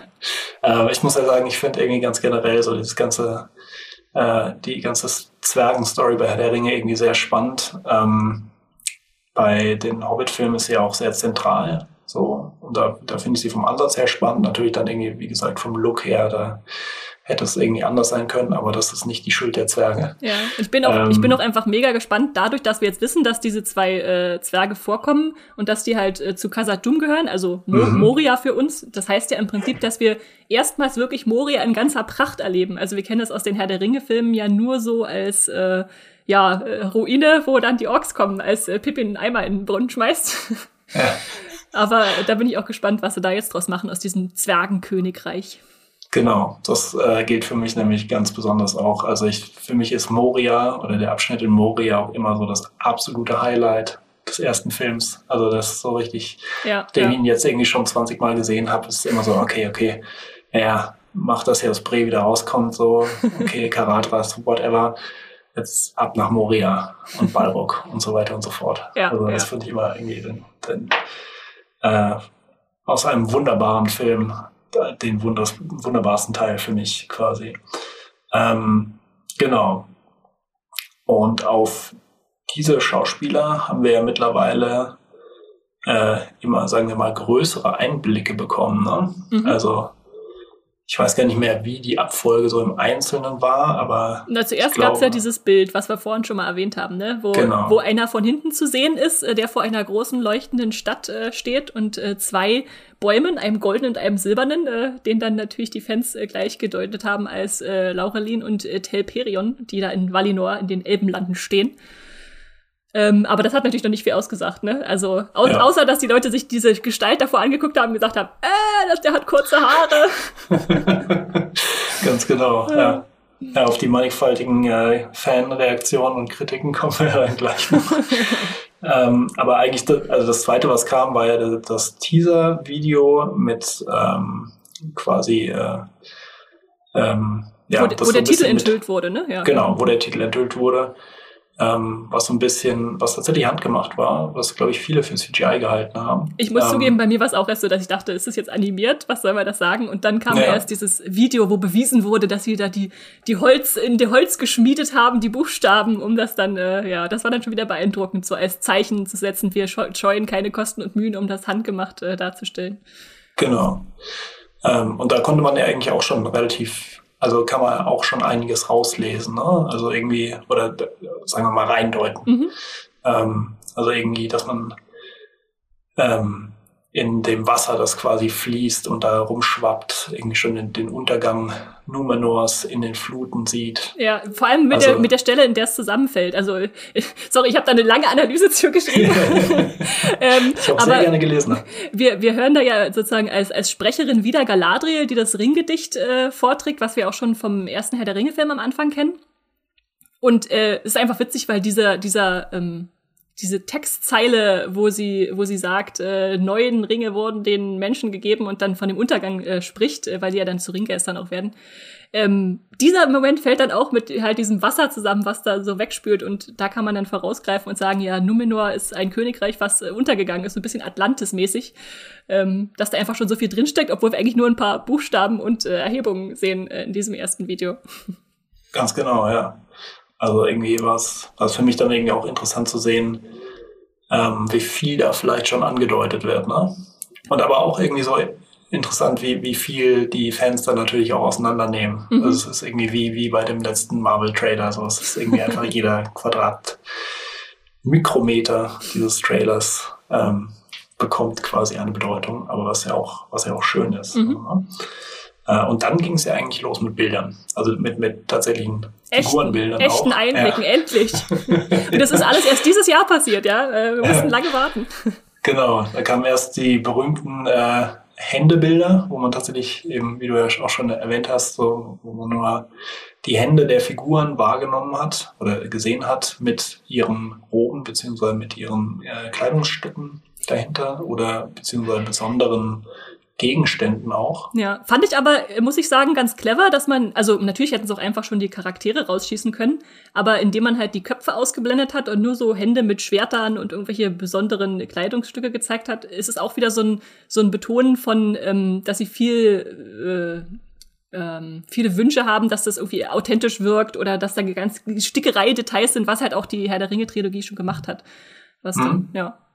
Genau. Ich habe so ein bisschen erinnert an so, an so ich weiß nicht, so Gildenmalerei aus dem, oder, oder irgendwie so, äh, ne? also okay. so aus dem Mittelalter, wo quasi jede, jede Figur so eine Art von Symbol besitzt. Ne? Also irgendwie, ob es jetzt irgendwie das Schwert ist oder die Sichel oder irgendwie eine, eine Pergamentrolle oder wie auch immer. Ähm, da konnte man, ja, da konnte man sich dann ja. auch schon mal wieder an irgendwelchen Details abarbeiten, ne, was da zu sehen genau. ist. Also ich glaube, eine der größten Überraschungen war da zum Beispiel, dass da so ein Schwert mit einem Pferdekopf äh, zu sehen war, obwohl es da Rohan und die Rohirrim eigentlich noch gar nicht gab. Aber was dann auch wieder so eine Andeutung war von, dass wir wahrscheinlich auch die Vorform davon kennenlernen, äh, von dem Reitervolk, was dann später so bedeutsam wird in die zwei Türme. Mhm. Oder dass dann irgendwie eine, so eine Schwertklinge da war, wo irgendwie so ein Meteoritenklinge oder irgendwas hatte. Da haben dann irgendwelche Leute auch Säureschäden erkannt und gesagt, das könnte bedeuten, dass das hier dieses Schwert aus dem Meteoriten geschmiedet ist äh, und der Drache bekämpft wurde, der so ein Säureblut hatte oder so. Ganz genau. Es ist, ja. es ist so herrlich, was man da alles wirklich, äh, wenn man sich da richtig drin vertieft, dann noch finden kann. Das fände ich schon sehr schön. Hattest du einen ja. Poster, was dir am besten gefallen hat, äh, Jan Felix? ich habe tatsächlich eins, ja, und zwar ähm, ist das das, also wo man quasi eine der neuen Figuren sieht und die hat so eine coole Rüstung. So eine Holzrüstung. Also, so eine, ja. Genau, so eine Holzrüstung und die finde ich richtig, also da finde ich allein die Idee schon grandios. Ja. Das ist einfach richtig, das ist genau die Art, also ich meine, das geht jetzt, das ist jetzt viel Begeisterung für eine Rüstung, aber es ist einfach die Art von Kreativität, die ich dann irgendwie gerne sehen will, wo sie sich irgendwas Neues vornehmen, wo sie in eine neue Figur da irgendwie was was reinbauen, was vorher noch nicht da war. Und ähm, das sieht dann auch grandios aus. Ne? Ansonsten wüsste ich gerne, wem diese Sauron-artige Hand mit dem Schwert gehört. Wahrscheinlich dem, dem neuen Bösewicht, der, von dem ich vorhin schon genau. sprach, genau, Adar. Ja. Und wenn der tatsächlich so aussieht, so, dann, dann bin ich da nämlich auch sehr gespannt drauf. Ne? Also wenn ich mir so die, die Figurenbeschreibung da durchlese und höre, dass er ein verderbter Elb ist, der irgendwie mit Orks durch die Lande zieht und irgendwie was Böses tut, so dann, ja, das kann ich mir einfach richtig gut vorstellen. Ne? Ja, also, ja. ja. Da lassen mich quasi schon die, die, die Poster ein bisschen träumen. Ähm, ich mochte auch die, das Galadriel-Poster, das ist ja mit so das mhm. äh, am besten erkennbarste, diese silberne Rüstung mit diesem Dolch, wo auch die zwei Bäume zu sehen sind, die wir vorhin schon äh, erwähnt haben, weil das einfach so ein Detail ist, wo sie herkommt und äh, wo es hingeht mit ihrer da noch recht kämpferischen Gestalt anscheinend. Äh, mhm. ja. Noch da irgendwie, also zu sehen, dass sie, die, ne, also diese kleinen Details, die man irgendwie so an dem Knauf von ihrem Schwert sieht, wo irgendwie so die beiden schon beschriebenen Bäume ähm, zu sehen sind. Also das, das, ja, das fand ich irgendwie toll gemacht. Das lässt irgendwie einfach auch Gutes hoffen, wenn da dieses Auge für Details vorhanden ist und diese, diese Detailverliebtheit. Mhm. Und dann haben wir ja vor kurzem quasi den größten Einblick in die ganze Serie bisher bekommen mit dem ersten Teaser-Trailer. Streng genommen gab es vorher noch erste Bilder, aber ist auch okay. Ah, richtig, stimmt, vieles, vieles, was auf den Bildern zu sehen war, war ja dann auch im Trailer nochmal angedeutet. Aber nee, nur um genau. die kurz noch zu erwähnen, bei Vanity Fair gab es äh, ein paar erste Bilder, wo dann äh, zum Beispiel Elrond auf einer Wiese zu sehen war, erstmal so richtig in, in Großaufnahme mit seinen kürzeren Haaren. Äh, ähm, oder äh, auch Arondir in seiner Holzrüstung, die du ja vorher schon bewundert hattest. Ähm, äh, genau. Oder, oder was ich auch sehr schön fand, war ähm, die Heilerin Bronwyn in ihrer Brücke, äh, in ihrer, ihrer mhm. Hütte, weil das einfach so ein, wieder so ein Set war, wo ich dachte, ja krass, da hat äh, jemand unglaublich viel Mühe reingesteckt, um ganz viele Heilkräuter und Fläschchen und so aufzubauen, was dann auch irgendwie überzeugend war. Ja. ja. Das stimmt. Generell irgendwie auch, also um nochmal auf die Figuren zu sprechen zu kommen, äh, die die Story zwischen Bornwin und, und Arondir finde ich irgendwie auch sehr, sehr interessant. Ne? Also es ist ja eine, eine Menschenfrau, ähm, eine Heilerin und ein Elb. Ein, ein ja, Krieger, nach allem, was wir wissen. Mhm. Ähm, und was da quasi für eine Story daraus gesponnen wird, das finde ich irgendwie auch schon ja, eine verbotene Liebe in Mittelerde. Mal gucken, wahrscheinlich, genau. wahrscheinlich. Negative Stimmen sagen natürlich schon gleich wieder, äh, bei im Hobbit hat das auch nicht äh, funktioniert mit der Zwerg-Elb-Liebesgeschichte, aber ich finde, äh, jede Herr der Ringe Mittelerde-Geschichte braucht auch ein bisschen Liebe. Auf jeden Fall, ja. Ähm, und die beschriebenen Bilder haben wir dann quasi in Bewegung gesehen, mhm. zum ersten Mal. Zumindest manche davon. Ähm, eine ganze Minute Trailer. lang. genau, eine ganze, viel zu kurze Minute lang. Ähm, was war deine erste Reaktion? Äh, ich habe mir, glaube ich, dreimal hintereinander angeguckt. Ich bin aufgewacht, habe meinen Computer angemacht, wusste, der Herr der Trailer muss da sein und äh, habe den dann geschaut und geschaut und geschaut. Und als ich später die Trailer-Analyse geschrieben habe, nochmal. Also ich glaube, ich habe den inzwischen sehr häufig gesehen und kann ihn fast mitsprechen oder mir sagen, was für Bilder vorkommen. Ähm, ich bin sehr angetan, muss ich sagen. Also es mhm. ist natürlich, wir müssen dazu sagen, es ist ein Teaser, also kein äh, richtiger Trailer, weil Trailer sind ja die, die Filme vorstellen und die auch sagen, worum es handlungsmäßig geht und was da so passiert. Und Teaser sind eher die, die dich, äh, wie der Name schon sagt, so ein bisschen äh, kitzeln, äh, schon ein bisschen Lust machen wollen, ohne aber schon zu viel zu verraten. Also äh, kann man da jetzt äh, zwar viel äh, Details rauslesen, aber ja, noch nicht wirklich ableiten, wie jetzt die Serie, in welcher Erzählart sie äh, daherkommen wird zum Beispiel. Genau, ja. Also insofern wird er, äh, ja, wird das Video quasi ihrer seiner Funktion des Teasers irgendwie sehr gerecht. Ja, und ich meine, die, die wurde, der äh, Teaser wurde beim Super Bowl veran, äh, veröffentlicht, also der größten Sportveranstaltung schlechthin, äh, wo man weiß nicht, wie viel Milliarden hinblättert, um die da in der Werbepause genau. zeigen zu können. Und ja. er ist tatsächlich, habe ich jetzt letztens gelesen, der erfolgreichste Super Bowl-Trailer überhaupt äh, geworden. Mit äh, über 250 Millionen Zuschauenden äh, da sofort. Ähm, ja. Ja. Wollten viele sehen ja, das danach. kann ich mir gut vorstellen. ja, genau, also beim, beim Super Bowl, also dem, dem Meisterschaftsspiel des American Football, schaltet ja auch einfach erstmal komplett die USA schalten da ein, sozusagen. Deswegen ist das ja auch immer der, der absolute Top-Spot, um einen Trailer zu platzieren. Und dann natürlich war ja irgendwie auch schon im Voraus bekannt, dass dort der Herr der Ringe Trailer laufen soll oder Teaser-Trailer laufen soll. Das heißt, ähm, ja, das äh, wundert sozusagen nicht, dass, dass, dass solche Zahlen oder solche Ausmaße erreicht hat. Aber wie ging es dir da so gefühlsmäßig? Also hat der dich schon gepackt oder war es eher noch so, dass es dir noch nicht viel gegeben hat? Mm, äh, ja, also es, es hätte noch krasser sein können, mhm. muss, ich, muss ich auch tatsächlich sagen. Ähm, also viel von dem, was ich irgendwie gesehen habe, hat irgendwie sehr, sehr gute Anlagen. Ne? Also wir sehen irgendwie auch weiter irgendwie zwei Leute auf Reisen mit ihren riesigen, ich weiß gar nicht, was das ist. Irgendwie so Hornschaufeln, ne? Ja, so Hornschaufeln. ähm, ähm, wir sehen Galadriel irgendwie an, an einer Eiswand. Wir sehen, ähm, was, was wahrscheinlich eine Hafenstadt im, im Numenor-Königreich ist.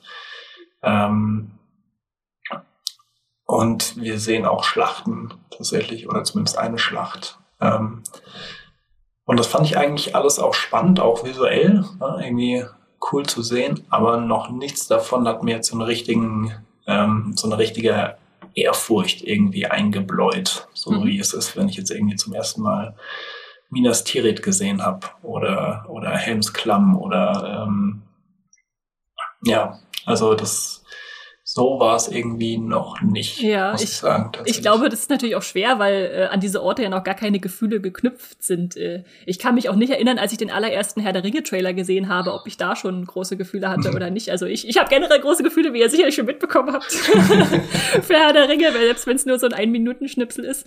Aber ich hatte durchaus schon so Momente, wo ich dachte, oh, da, da gehen sie ganz schön in, in die, ins Mittelerde-Herz äh, bei mir rein. Also zum Beispiel mhm. gleich der Anfang, äh, wo man diese Numenor-Stadt sieht, den Hafen der hat mich total an die grauen Antworten erinnert. Also diese Endszene, ja. wo dann Frodo sich verabschiedet, um wegzusegeln. Äh, einfach so von der Architektur her. Oder auch die Statue, die da steht, äh, dachte ich, ja krass, ist ja wie die Könige am Anduin-Fluss, äh, wo sie dann vorbeifahren, äh, als sie auf dem äh, Weg nach Süden sind, äh, die Gefährten.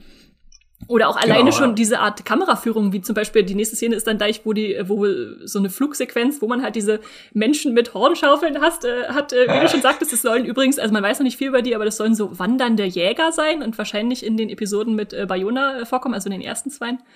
Ähm, mhm. Und einfach dieser, dieser Flug über die Landschaft, über so, eine, so ein Bergrad und dann tut sich da vor dir so die Neuseeland-Landschaft auf. Das war so für mich so, ja, bitte bring das zurück. ja, genau. Also das, das macht der Trailer einfach schon wunderbar, dass er quasi das, was man damit verbindet, was man auch liebt, das wieder irgendwie so ein bisschen hervorzubringen. Ne? Mhm. Ähm, und äh, da hast du auch noch mehr Einblicke in deinen, ich sorry, ich, ich schreibe den jetzt dir zu, Arondir, den Elb, äh, bekommen, der anscheinend so ein bisschen, genau. bisschen unser neuer Legolas wird. Zumindest sehen wir ihn einen mhm. Pfeil fangen und wieder abfeuern. Ja, und das, und das. später auch nochmal durch die Luft springen mit irgendwie einer Kette am Fuß, äh, irgendwie nach oben. Ich weiß nicht, ob er irgendwas angreift oder irgendwo ausbrechen will. Ich hatte da so einen leichten Star Wars-Moment, äh, muss ich sagen, an dieser Arena-Szene, aber äh, äh, nee, da haben wir auf jeden Fall wieder, wieder viel Elben-Action, glaube ich, die auf uns zukommt. Ich weiß nicht, genau, ob er irgendwelche ja. Elefantenrüssel, äh, Olifantenrüssel runterrutscht, aber äh. ja. wir dürfen auf jeden Fall auch von diesem Elben jede Menge verrückte Stunts erwarten. Mhm. Aber die, also die, die Sequenz, die ich da im, im Teaser-Trailer gesehen habe, so, die fand ich auf jeden Fall sehr cool. Also die hat irgendwie auch sehr gut gepasst, fand ich. Mhm. Da kommt ja auch tatsächlich, das kann man kurz nochmal anschneiden, kommt ja auch der sogenannte Meteor Man vor. Den, den das Internet zumindest so getauft hat. Ähm, genau. Offi ja, offi also, offiziell heißt er der Fremde. Hm, genau, also irgendwie eine Figur, die ähm, ja, irgendwie vor einem, vor dem, was aussieht wie ein Meteoritenschauer irgendwie so nach, nach den Charakteren greift oder da irgendwas tut, aber man weiß noch nicht so richtig genau, um wen es sich da handelt. Ne? Mhm. Also wir sehen genau, wir sehen diesen Kometen am Himmel, dann sehen wir irgendwie so eine Einschlagstelle und dann sehen wir einen äh, bärtigen Menschen, der einem kleineren Menschen, wahrscheinlich dem Hobbit-Ersatz, äh, den die Hand reicht. Ähm, ja. Und ja, was, was ich dazu gelesen habe, da findet man halt nicht viel zu, außer in dem ähm, Vanity Fair Artikel, wo auch die ersten Bilder drin waren. Ähm, war nur, dass die Macher sich dazu geäußert haben, dass das ja ein verlorener, geheimnisvoller Mann ist, dessen Ursprünge das größte Rätsel der Serie werden sollen. Äh, kann, kann man jetzt auch reindeuten, was man will. da gehen dann natürlich dann wieder gleich die ganzen Fantheorien los, dass man, ach, das könnte Sauron sein, als Gestaltwanderer, der sich da bei den Hobbits äh, einschleicht. Oder vielleicht ist es endlich Tom Bombadil, den wir zu sehen bekommen. Ja, oder ja. ist etwa ein Zauberer auf die Erde gefallen. Also es äh, gibt sehr viele Theorien und keiner hat eine Ahnung, wer das ist. Ja, ganz genau. Ähm, wie nicht anders zu erwarten war, gab es ja auch einfach sehr viel ähm, Reaktionen auf diesen Trailer. Ne? Ähm, also ganz viel von dem, was ich gesehen habe, ähm, also es gab einfach auch positive Reaktionen, ne? Es gab einfach, also oder sehr unterschiedliche Reaktionen. Es ist schön, dass ähm, du sagst, es gab auch positive Reaktionen. für, für mich, Herrn Felix, ja, für mich. Also zumindest so für den Zeitraum direkt nach dem Trailer muss man schon ganz deutlich sagen, waren die meisten Reaktionen negativ nach dem, was ich so daraus gelesen habe, so bei, bei Twitter vor allem. Ähm, und da gab es irgendwie dann doch verschiedene Kritikpunkte. Es gab auch tatsächlich einfach viele, viele Leute, die gesagt haben, so, okay, wartet doch erstmal ab. Ne? Also ist ein Teaser. Das ist ja, ja, noch überhaupt nichts irgendwie hier in trockenen Tüchern. Das ist auch, wie du gerade ganz richtig gesagt hast, ist einfach nur ein Teaser. Er soll dir einfach mal so ein bisschen so einen kleinen Eindruck bieten, dich schon ein bisschen reinziehen. Aber tatsächlich, was ähm, ja, was überwogen hat, war, waren quasi die Kritikpunkte irgendwie der Fans. Ähm, Hast du dich da mal so ein bisschen eingelesen? Hast du gesehen, was, was da vor allem kritisiert wurde? Ja, gerade, also weil ich halt so begeistert war, äh, wollte ich natürlich wissen, was die Leute stört äh, oder was, was dann, was ich, was ich vielleicht ausblende in meiner, meinem Hype, meiner Vorfreude. Äh, viele haben sich zum Beispiel über CGI beschwert, dass es sehr CGI-lastig ist, der Trailer. Ich weiß nicht, ob du das auch gesehen hast. Also in manchen Punkten würde ich mhm. da mitgehen, zum Beispiel bei diesem Höhlentroll oder was das ist der ja sieht noch ein bisschen unfertig aus, wenn man jetzt zum Beispiel mit dem Moria-Höhlentroll äh, vergleicht. Ähm, und zumal uns ja auch praktische Effekte versprochen wurden, ähm, würde ich ja. das auch noch nicht so früh verdammen, ist halt ein Teaser, aber ha hast du dich irgendwie CGI überwältigt gefühlt in dem Trailer? Würde mich interessieren. Ähm, also ich glaube, was ich tatsächlich als Kritikpunkt gesehen habe, war vor allem Kritik an dieser einen Szene, wo Galadriel an irgendeinem Dolch an der Eiswand hängt. Mhm. Ähm, wo viele Leute fanden, das sah irgendwie aus wie so eine, so eine Render-Videospielgrafik irgendwie aus den 90ern. Okay. was ich jetzt so in dieser Härte nicht unterschreiben würde. Ähm, aber da, als ich dann quasi so das Standbild davon gesehen habe, dachte ich irgendwie auch, okay, das, das erinnert mich schon sehr an, an so ein bisschen so Videospielgrafik. Ähm, aber ehrlich gesagt weiß ich auch gar nicht, also genau wie, wie mit dem, mit dem, äh, mit der Titelenthüllung, ne? Ist das überhaupt CGI? Ist vielleicht einfach nur ein sehr äh, quasi aufgehübschtes Bild? Genau, ja und äh, hat ansonsten nur praktische Effekte. Das, das kann ich so also, nicht, nicht entscheiden. Es ne? sind sicherlich ähm. nicht nur praktische Effekte dabei, aber man weiß zumindest, äh, weil irgendjemand da über den Zaun in, in Auckland fotografiert hat in Neuseeland, dass es auch so ein Eisberg gab, der da mal gebaut wurde. Also irgendwas genau. Praktisches scheint ja. da auch dabei zu sein. Genau. Ähm, also ich, ich fand mich jetzt aber irgendwie nicht überwältigt von, von jeder Menge CGI. Also da, da war wirklich jeder Trailer zur Hobbit-Trilogie irgendwie viel schlimmer. Ja, ja. Ähm, Viele kritisieren ähm, dann auch, wenn wir da sowieso schon sind, die, die Galadriel, die so ihnen zu kämpferisch daherkommt, weil wir mhm. kennen natürlich Galadriel jetzt als äh, ganz elegante Elbin, die im Wald äh, gute Ratschläge gibt äh, und äh, genau. Geschenke verteilt. Ähm, Finde ich jetzt aber nicht dramatisch. Also ich will schon wissen, wo Galadriel herkommt und sie war sicherlich in ihren jungen Jahren, also junge Galadriel ist auch relativ mit ihren Tausenden von Jahren diese oder Hunderten, die sie schon auf dem Buckel hat. Ähm, aber warum soll sie da auch nicht erstmal eine, eine Reise unternehmen, die angestoßen wird? Ja, ja, total. Also da irgendwie dann zu sagen, okay, das ist aber jetzt nicht mehr die Figur aus den Herr der Ringe-Filmen, so das, das spricht ja der Serie auch jegliche künstlerische Eigenständigkeit ab. Mhm. Oder sagen wir mal, also und zwar noch nicht mal ausgehend von der eigenen Kreativität der Macher im Sinne von dem, was sie dazu erfinden, sondern einfach sagt er quasi, ihr könnt, ihr könnt nichts anderes machen, auch wenn ihr eine komplett andere Geschichte habt. Ja, so, ja. Auch wenn Galadriel da tausende von Jahren jünger ist und sicher andere Sachen im Kopf hat. Ähm, so wie auch äh, äh, Elrond irgendwie ein, ein aufstrebender, politisch gesinnter, junger Elbenmann ist. Genau, der erstmal dahin kommen muss, wo er dann ist. Ja. Ja, genau. Also da dann zu sagen, ah, das ist mir aber zu kämpferisch, das, nee, also ich meine, da, nö, da, da bin ich eher auch genau wie du einfach gespannt, was sie mit dieser Figur machen. Ne? Ja. Also es kommt ja dann auch so ein bisschen auf den Kontrast an. Also wo sieht man dann quasi vielleicht die spätere Galadriel rausscheinen aus, aus ähm, dem, wenn man sagen kann, der, der, der jungen Frau, die, die da quasi noch mit, mit sehr viel Stolz und mit sehr viel Energie einfach da bei der Sache ist und so ihre Abenteuer irgendwie auch erleben will. Ähm, genau. Ähm, und es gab ja irgendwie auch so, so ein paar, sagen wir mal, inhaltliche Dinge, die Leute jetzt irgendwie so also kritisiert haben. Ne? Also was du schon angesprochen hast, waren ja die kurzen Haare der Elben. wir gerade schon bei Elben sind. Elben dürfen nicht zum Friseur gehen, Punkt. Ja. nee, also ich, ich ja. persönlich finde das tatsächlich nicht so schlimm. Äh, ich, ich finde, äh, Aaron sieht äh, gut aus, wie sie ihn erstmal dargestellt haben. Bin gespannt, was sie mit ihm machen. Aber da ist natürlich, da hat Peter Jackson ganz stark das Bild auch geprägt. Und dann, dann äh, gibt es Leute, die in die Bücher schauen und sagen, da hat nie gestanden, dass die kurze Haare haben. Ja, ähm, ja ja, genau. Also ich meine, die Sache allein, die stört mich auch nicht. Ne? Ähm, ich glaube, mich stört es nur, wenn mich quasi zum Beispiel jetzt so der, der Haarstil an irgendeinen speziellen anderen Haarstil in der Realität erinnert. So, ne? Erinnert dich, erinnert dich Aarons Frisur an irgendjemanden während Felix? Mm, also die, die Ansätze, also es ist nicht wirklich so, aber so die Ansätze von so Justin Bieber 2009 oh, oh. wären so ungefähr vorhanden. Also jetzt so, das soll kein Hate irgendwie gegen Justin Bieber oder irgendwen sein. Aber quasi so diese, diese um den Kopf geworfene Frisur mit den Spitzen, so das, das ähm, ja, das, da, da könnte man schon quasi so ein, ein bisschen ein Argument starten, so damit. Ähm, aber es zieht mich da jetzt auch nicht raus. Mhm. Also es ist jetzt nicht so, dass, dass mich das irgendwie so, okay, was, was, was ist ihnen da durch den Kopf gegangen? Sind sie wahnsinnig? Ich bin auch ähm, gespannt, ob es stört mich da nicht Ich so. bin auch gespannt, ob es vielleicht noch einen Hintergrund hat, weil Elrond ist ja, äh, wenn wir wenn wir es genau nehmen, kein vollständiger Halb, sondern Elb, sondern nur ein Halbelb. Mhm. Ob das vielleicht da noch irgendwie Geschichte noch mit reinspielt, um ihn ein bisschen auch abzuheben von den anderen Elben. Ja. Könnte ja auch eine Bedeutung genau. haben, genau. Ja, ja. Er ist ja auch noch äh, sehr jung und hat noch irgendwie andere Sachen im Kopf.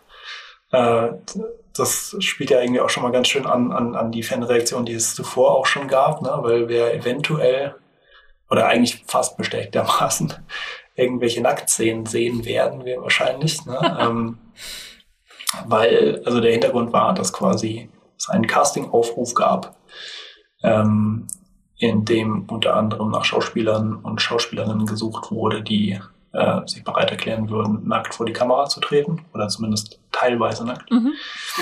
Ähm, und da gab es ja quasi schon die, die Reaktionen, die sich bis zu einer Petition gesteigert haben und gesagt haben, so nein. Nicht bei Tolkien. Keine, genau, nicht bei Tolkien. Keine nackten Elben in der Herr der Ringe-Serie. Ähm, wie, wie war da so deine Relation dazu? Also was hast du dir da gedacht? Also ich glaube, das ist immer so eine bisschen Übertreibung, die da zustande kommt. Äh, wenn jemand jetzt für Nacktszenen gecastet wird, heißt das jetzt, dass wir da heißen Sex zu sehen bekommen zwischen Elben und mhm. Menschen oder was passiert da? Da war natürlich sofort der Game of Thrones Vergleich bei vielen da, so von einer Fantasy-Show zur anderen zu springen. Ich glaube, sie werden äh, Tolkien mit dem Maß äh, anpacken, wie es Tolkien auch gebührt. Also, dass es jetzt nicht äh, da ausartet in irgendwas ganz anderes vom Tonfall her. Ich habe aber nichts dagegen, wenn da ein bisschen nackte Haut zu sehen ist. Also, ähm, Peter Jacksons Filme waren ja sehr, ich, ich sag mal, keusch. ähm, und da jetzt ähm, vielleicht sich ein bisschen zu öffnen, ähm, ich glaube, äh, Amazon hatte auch bei der Prime-Seite schon äh, in Deutschland FSK 16 eingestellt und in USA äh, Freigabe ab 14 Jahren. Das gibt uns auch schon so ein bisschen eine, eine, eine Gehrichtung vor. Ähm, aber jetzt haben sich zuletzt auch die zwei Macher dazu geäußert, ähm, für wen die Serie eigentlich bestimmt ist, dass sie gesagt haben, ja, es sollen schon auch Kinder noch mit 12, 13 äh, mit ihren Eltern zusammen gucken können. Vielleicht müssen sich ab und zu mal die Augen zuhalten, wenn es zu gruselig wird. Ähm, aber ich glaube jetzt nicht, dass da äh, volle Game of Thrones äh, äh, Dröhnung gegeben wird uns. Ja, das glaube ich auch nicht. Also irgendwie, ich nehme stark an, dass man sich da irgendwie auch so ein bisschen an den bisherigen Film irgendwie auch orientiert und auch gut rauslesen kann, was ja die Fans bisher begeistert hat. Und das war ganz offensichtlich halt nicht irgendwie so, dass das die kranken Sexorgien unter den Zwergen oder irgendwie sowas. Ne? Also das, das war einfach, das ist nicht die Erwartungshaltung, die viele Fans an diese Serie haben. Ja. Ähm, generell finde ich es aber gut, dass, dass dieser Aspekt irgendwie auch gezeigt wird. So, ne? Also das ist halt nicht eben so dieser. Die müssen sich irgendwie vermehrt haben, meinst du? Ja. genau. Ähm, dass, dass dann ein paar Fans sagen, so ja gut, aber es, also es, ich will nicht, dass sowas wird wie Game of Thrones. Das kann ich schon gut nachvollziehen, so, ne? Ja. Das ist halt wieder irgendwie. Ist schon so eine ganz andere Welt, ja. Ja, ja, genau.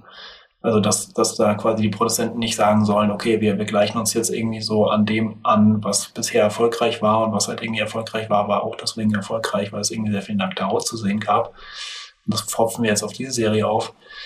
Das, also die Angst kann ich nachvollziehen, aber ich glaube, das wird nicht so sein. Denke ich auch nicht. Ja. Ähm, generell haben ein paar Leute ja irgendwie auch gesagt, so ihnen fehlt so ein bisschen das Herr der Ringe-Gefühl. Mhm. Ähm, was halt ein sehr, ja, sagen wir mal, vages Argument ist. Ähm, vor allem bei einem Ein-Minuten-Teaser. Ja.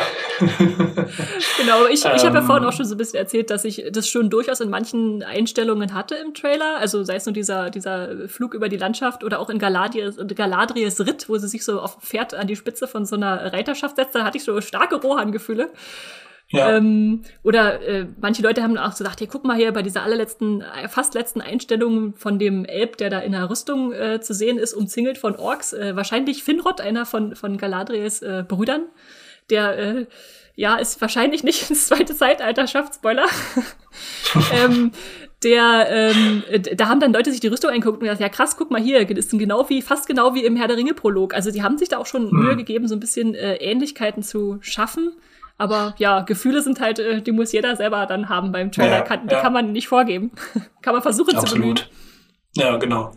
Ja, also ich glaube auch irgendwie so gegenüber einem Trailer oder einem Teaser hat man eben auch äh, ganz automatisch andere Gefühle. Man, man ist nicht so immersiv dabei, man sitzt nicht vor dem Bildschirm und schaut jetzt eine ganze Story, ähm, die sich da irgendwie vor dem, vor dem Auge irgendwie entfaltet. Man, man ist, wird nicht so reingezogen. Ähm, also ich glaube, da von einem Herr der Ringe-Gefühl zu sprechen beim Trailer ist schwierig, sagen wir mal. Ich kann das Argument auch verstehen, so. Aber ich glaube, da, da erwartet man dann innerhalb von einer Minute komplett überzeugt zu werden ja. und quasi vom, vom Skeptiker zum, zum Gläubigen gemacht zu werden. Und das, äh, ja, kein, also kein Trailer kann das wirklich ja, ja. bewerkstelligen, denke ich. Ja.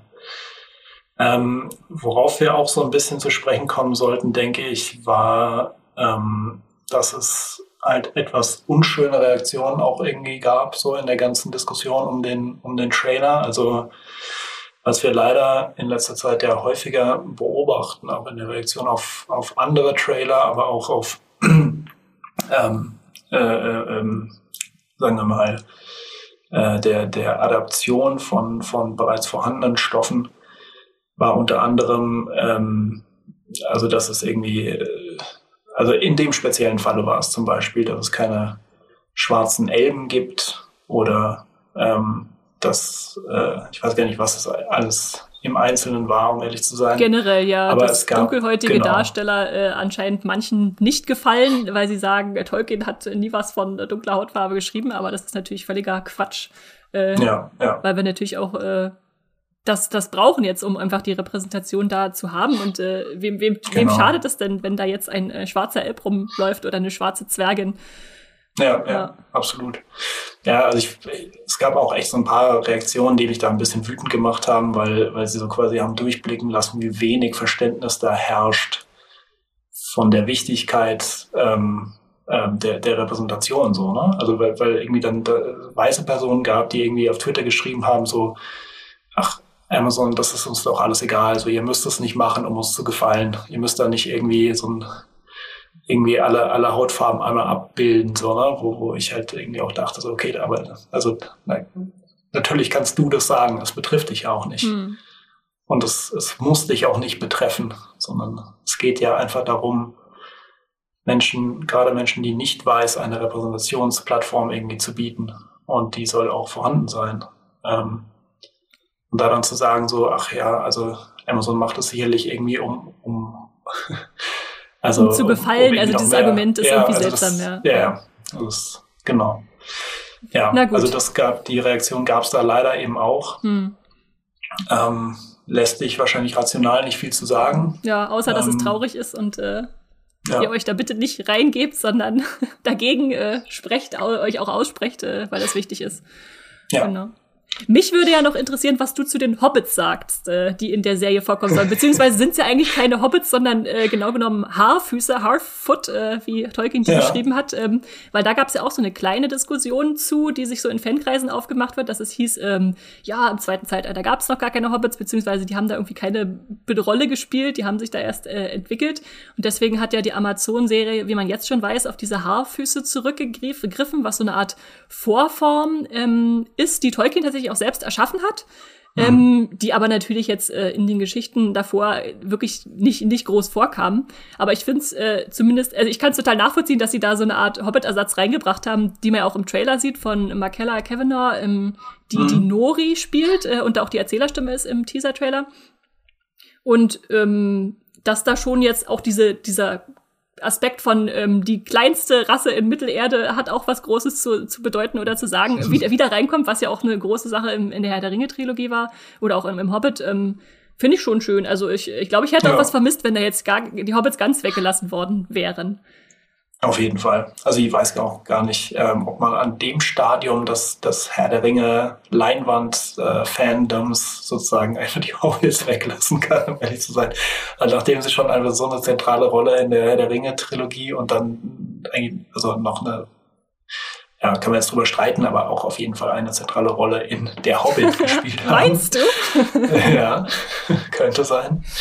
Eine kleine, aber feine Rolle sozusagen. ähm, ähm, ob das überhaupt irgendwie so geht, weil ich glaube, ganz vielen Fans würde da irgendwie unterschwellig was, was fehlen, auch wenn vielleicht jetzt gegenüber dem Trailer der Ansturm gewesen sein mag. A, da versucht Amazon irgendwie wieder auf dieselbe Sache zu gehen und sich so eines Musters zu bedienen, obwohl die Grundlage das überhaupt nicht hergibt. Mhm.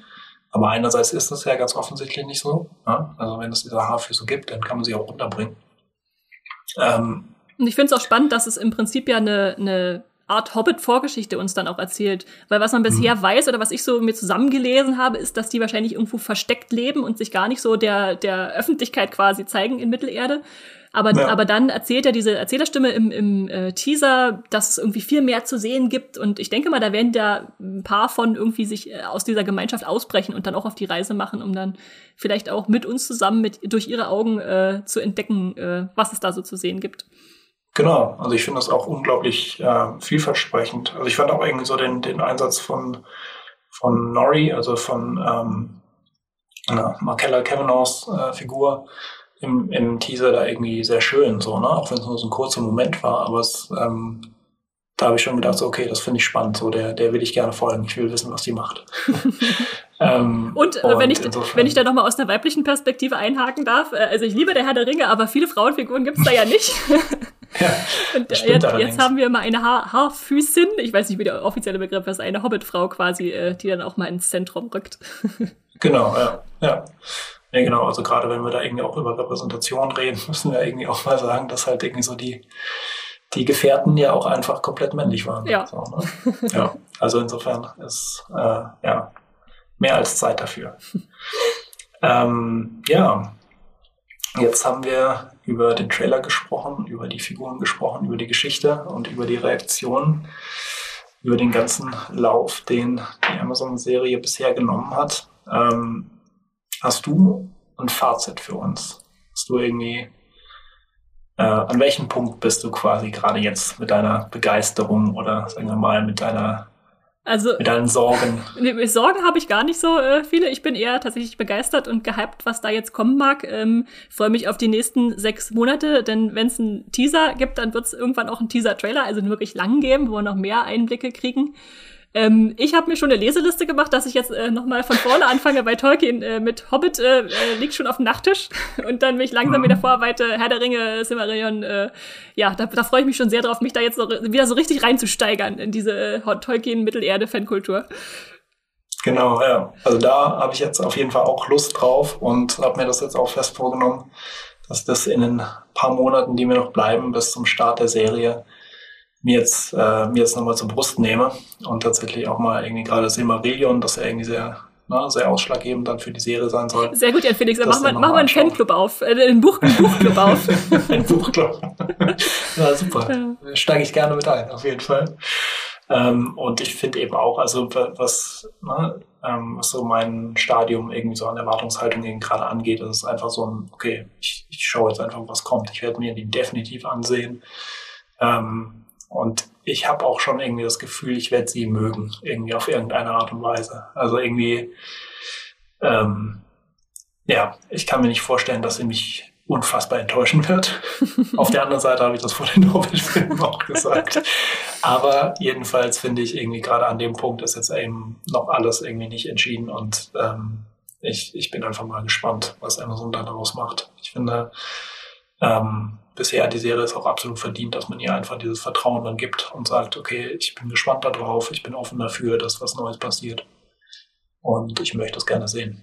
Finde ich gut. Ich bin auch pro erstmal Vorfreude und äh, verdammt kann man immer noch, wenn irgendwas dann in fertigen Produkt nicht so gefällt. Genau, ja. Das ist doch irgendwie ein schönes Fazit, würde ich sagen. ja, ähm, wir hoffen, ihr habt einen kleinen Einblick bekommen, um was bei der Serie Die Herr der Ringe, die Ringe der Macht geht. Ähm, und euch auch irgendwie eine Meinung gebildet, wenn ihr das nicht ohnehin schon getan habt bisher.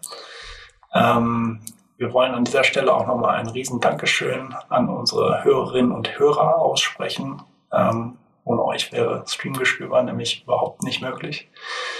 Ähm, wir bekommen nämlich auch immer ganz tolle Nachrichten und Mails mit Anregungen von euch. Und da wollte ich mal fragen, Esther, hast du da was parat, was du eventuell ja, ich habe ich habe zwei Mails mitgebracht, denn wir haben jetzt natürlich viel über eine Serie geredet, die ihr noch gar nicht schauen könnt. Und äh, da passt es doch, wenn ein paar von unseren Hörerinnen und Hörern äh, euch äh, Tipps geben, was ihr sonst noch schauen könnt. Und zwar schrieb uns zum einen David, Hallo liebes Podcast-Team. Ich dachte, ich melde mich mal wieder. Es ist immer eine Freude, eure Podcasts zu hören. Habe gerade auf Netflix die Miniserie Unbelievable gesehen und kann sie nur jedem empfehlen. Zwei Filme auf Netflix, die ich auch empfehlen kann, sind The Good Liar und Malcolm and Marie. Herzlichen Dank und macht weiter so. Freundliche Grüße aus der Schweiz, David. Äh, ja, kann ich, kann ich total unterschreiben, was äh, David empfiehlt. Also Unbelievable ist eine richtig starke Serie, die ihr schauen könnt, eine Miniserie. Und Malcolm Marie hat mir auch gefallen. The Good Liar kenne ich nicht. Äh, wie sieht's bei dir aus, Jan Felix? Uh, The Good Liar kenne ich auch nicht. Um, Unbelievable habe ich schon mal gehört tatsächlich, aber auch Gutes drüber gehört. Es ist natürlich harter ähm, Tobak, ne? Es geht so um Vergewaltigung von Frauen, äh, mhm. die untersucht oder auch nicht untersucht werden, ja. Ja, genau. Also ähm, das, das klingt, also es klingt auf jeden Fall sehr intensiv, ähm, aber ist sicherlich irgendwie einen Blick wert. So, das auch gerade irgendwie heftiges Thema. Es kommt natürlich irgendwie sehr darauf an, wie, wie damit irgendwie umgegangen wird, aber es ist, äh, ja, ja. erstmal klingt sehr spannend. Kann ich empfehlen. Und ähm, ich glaube, die nächste Serie, die uns Ami äh, auch per Mail empfiehlt, äh, sie, äh, sie oder er, ach nee, Amir, Verzeihung, äh, schreibt, ähm, hey, liebes äh, Streamgestöber-Team, ich hätte ein Wunschthema, über das ihr vielleicht reden wollt, und zwar Hannibal, die Serie. Ich finde, die Serie äh, ist eine der besten, die es gibt. Wäre cool, wenn ihr euch vielleicht mal Gedanken darüber macht. Äh, ja, super, super Themenwunsch. Äh, kann, wäre ich sofort dabei. Hannibal finde ich großartig. Äh, hast du Hannibal gesehen, die Serie? Ja, ja, genau. Ich habe hier auf äh, Hinweis von Sebastian ähm, aus dem Büro äh, habe ich mir tatsächlich mal äh, die gesamte Serie komplett durchgeschaut und äh, war begeistert. Also Vis visuell und schauspielerisch ja ganz stark. Ja, äh, man ja, muss man ja. muss harte Nerven haben für die für die äh, Gewaltdarstellung, die da äh, auftaucht, aber ansonsten ja richtig stark. Genau, äh, habe ich dann auch irgendwie in, in drei Tagen komplett durchgeschafft. Also insofern an mir, äh, ja, fände ich einen guten Ansatz tatsächlich. Haben wir jetzt auf jeden Fall noch ein paar Tipps mitbekommen, sehr schön. Genau, ja. Und wenn ihr uns auch gerne Rückmeldung geben möchtet, dann ähm, vor allem vielleicht, äh, ob euch die Herr der Ringe-Serie freut und was ihr davon haltet, dann schreibt uns gerne an podcast.moviepilot.de. Ähm, wenn ihr unseren Podcast unterstützen wollt, dann helft ihr uns am besten, wenn ihr Streamgestöber abonniert. Das könnt ihr zum Beispiel bei Spotify, Apple Podcast oder Podcast Addict machen. Also wir sind eigentlich überall zu finden, wo es Podcasts gibt. Und freuen uns natürlich vor allem, wenn ihr uns da bewertet, wenn ihr uns da fünf Sterne gebt, eben auch bei Podcast Addict oder Spotify oder Apple. Ähm, und das, ja, führt natürlich dazu, dass noch viel mehr Menschen unseren Podcast hören können. Ähm, ihr könnt uns gerne auch auf Twitter folgen unter @streamgestöber mit OE. Ähm, und da die Fans sicher ganz wild darauf sind, künftig noch mehr, viel mehr Meinungen von dir zu hören, wollte ich mal gerade fragen, wo können dich denn die Hörerinnen und Hörer noch lesen außerhalb des Podcasts? Also mich findet ihr bei Moviepilot als Esther Stroh oder Strawstar und auf Instagram und Twitter als Straw-Star und vor allem bei Twitter like und äh, retweete ich auch alles, äh, was mit Herr der Ringe zu tun hat. Also da kann ich euch dann da auf dem Laufenden halten und natürlich auch mit Artikeln, die ich so schreibe. Aber wie sieht's bei dir aus? Ähm, ich bin tatsächlich eigentlich fast ausschließlich beim Moviepilot zu lesen. ich gebe mir da sehr viel Mühe, auf jeden Fall äh, ähm, auch zu unterhalten.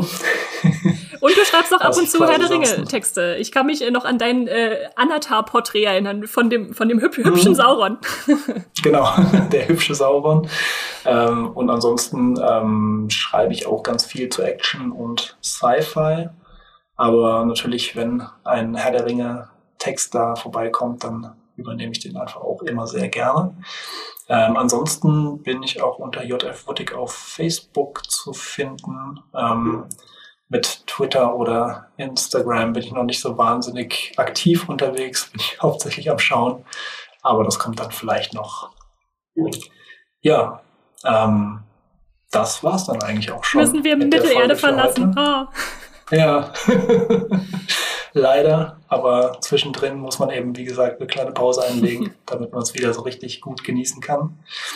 Ja, ähm, Esther, dir vielen Dank für das Gespräch und ähm, für die Diskussion. Ich hoffe, du und ihr habt einen ganz tollen Tag und streamt was Schönes. Tschüss. Das war die neue Folge Streamgestöber. Abonniert uns bei Spotify, Apple oder der Podcast-App eurer Wahl. Wir freuen uns auch sehr über eure Bewertungen. Die Musik wurde aufgenommen und produziert von Tomatenplatten. Feedback und Wünsche gehen an podcast.moviepilot.de. Wie ihr mit eurer Sprachnachricht im Podcast landen könnt, erfahrt ihr in den Show Notes und unter www.moviepilot.de slash podcast.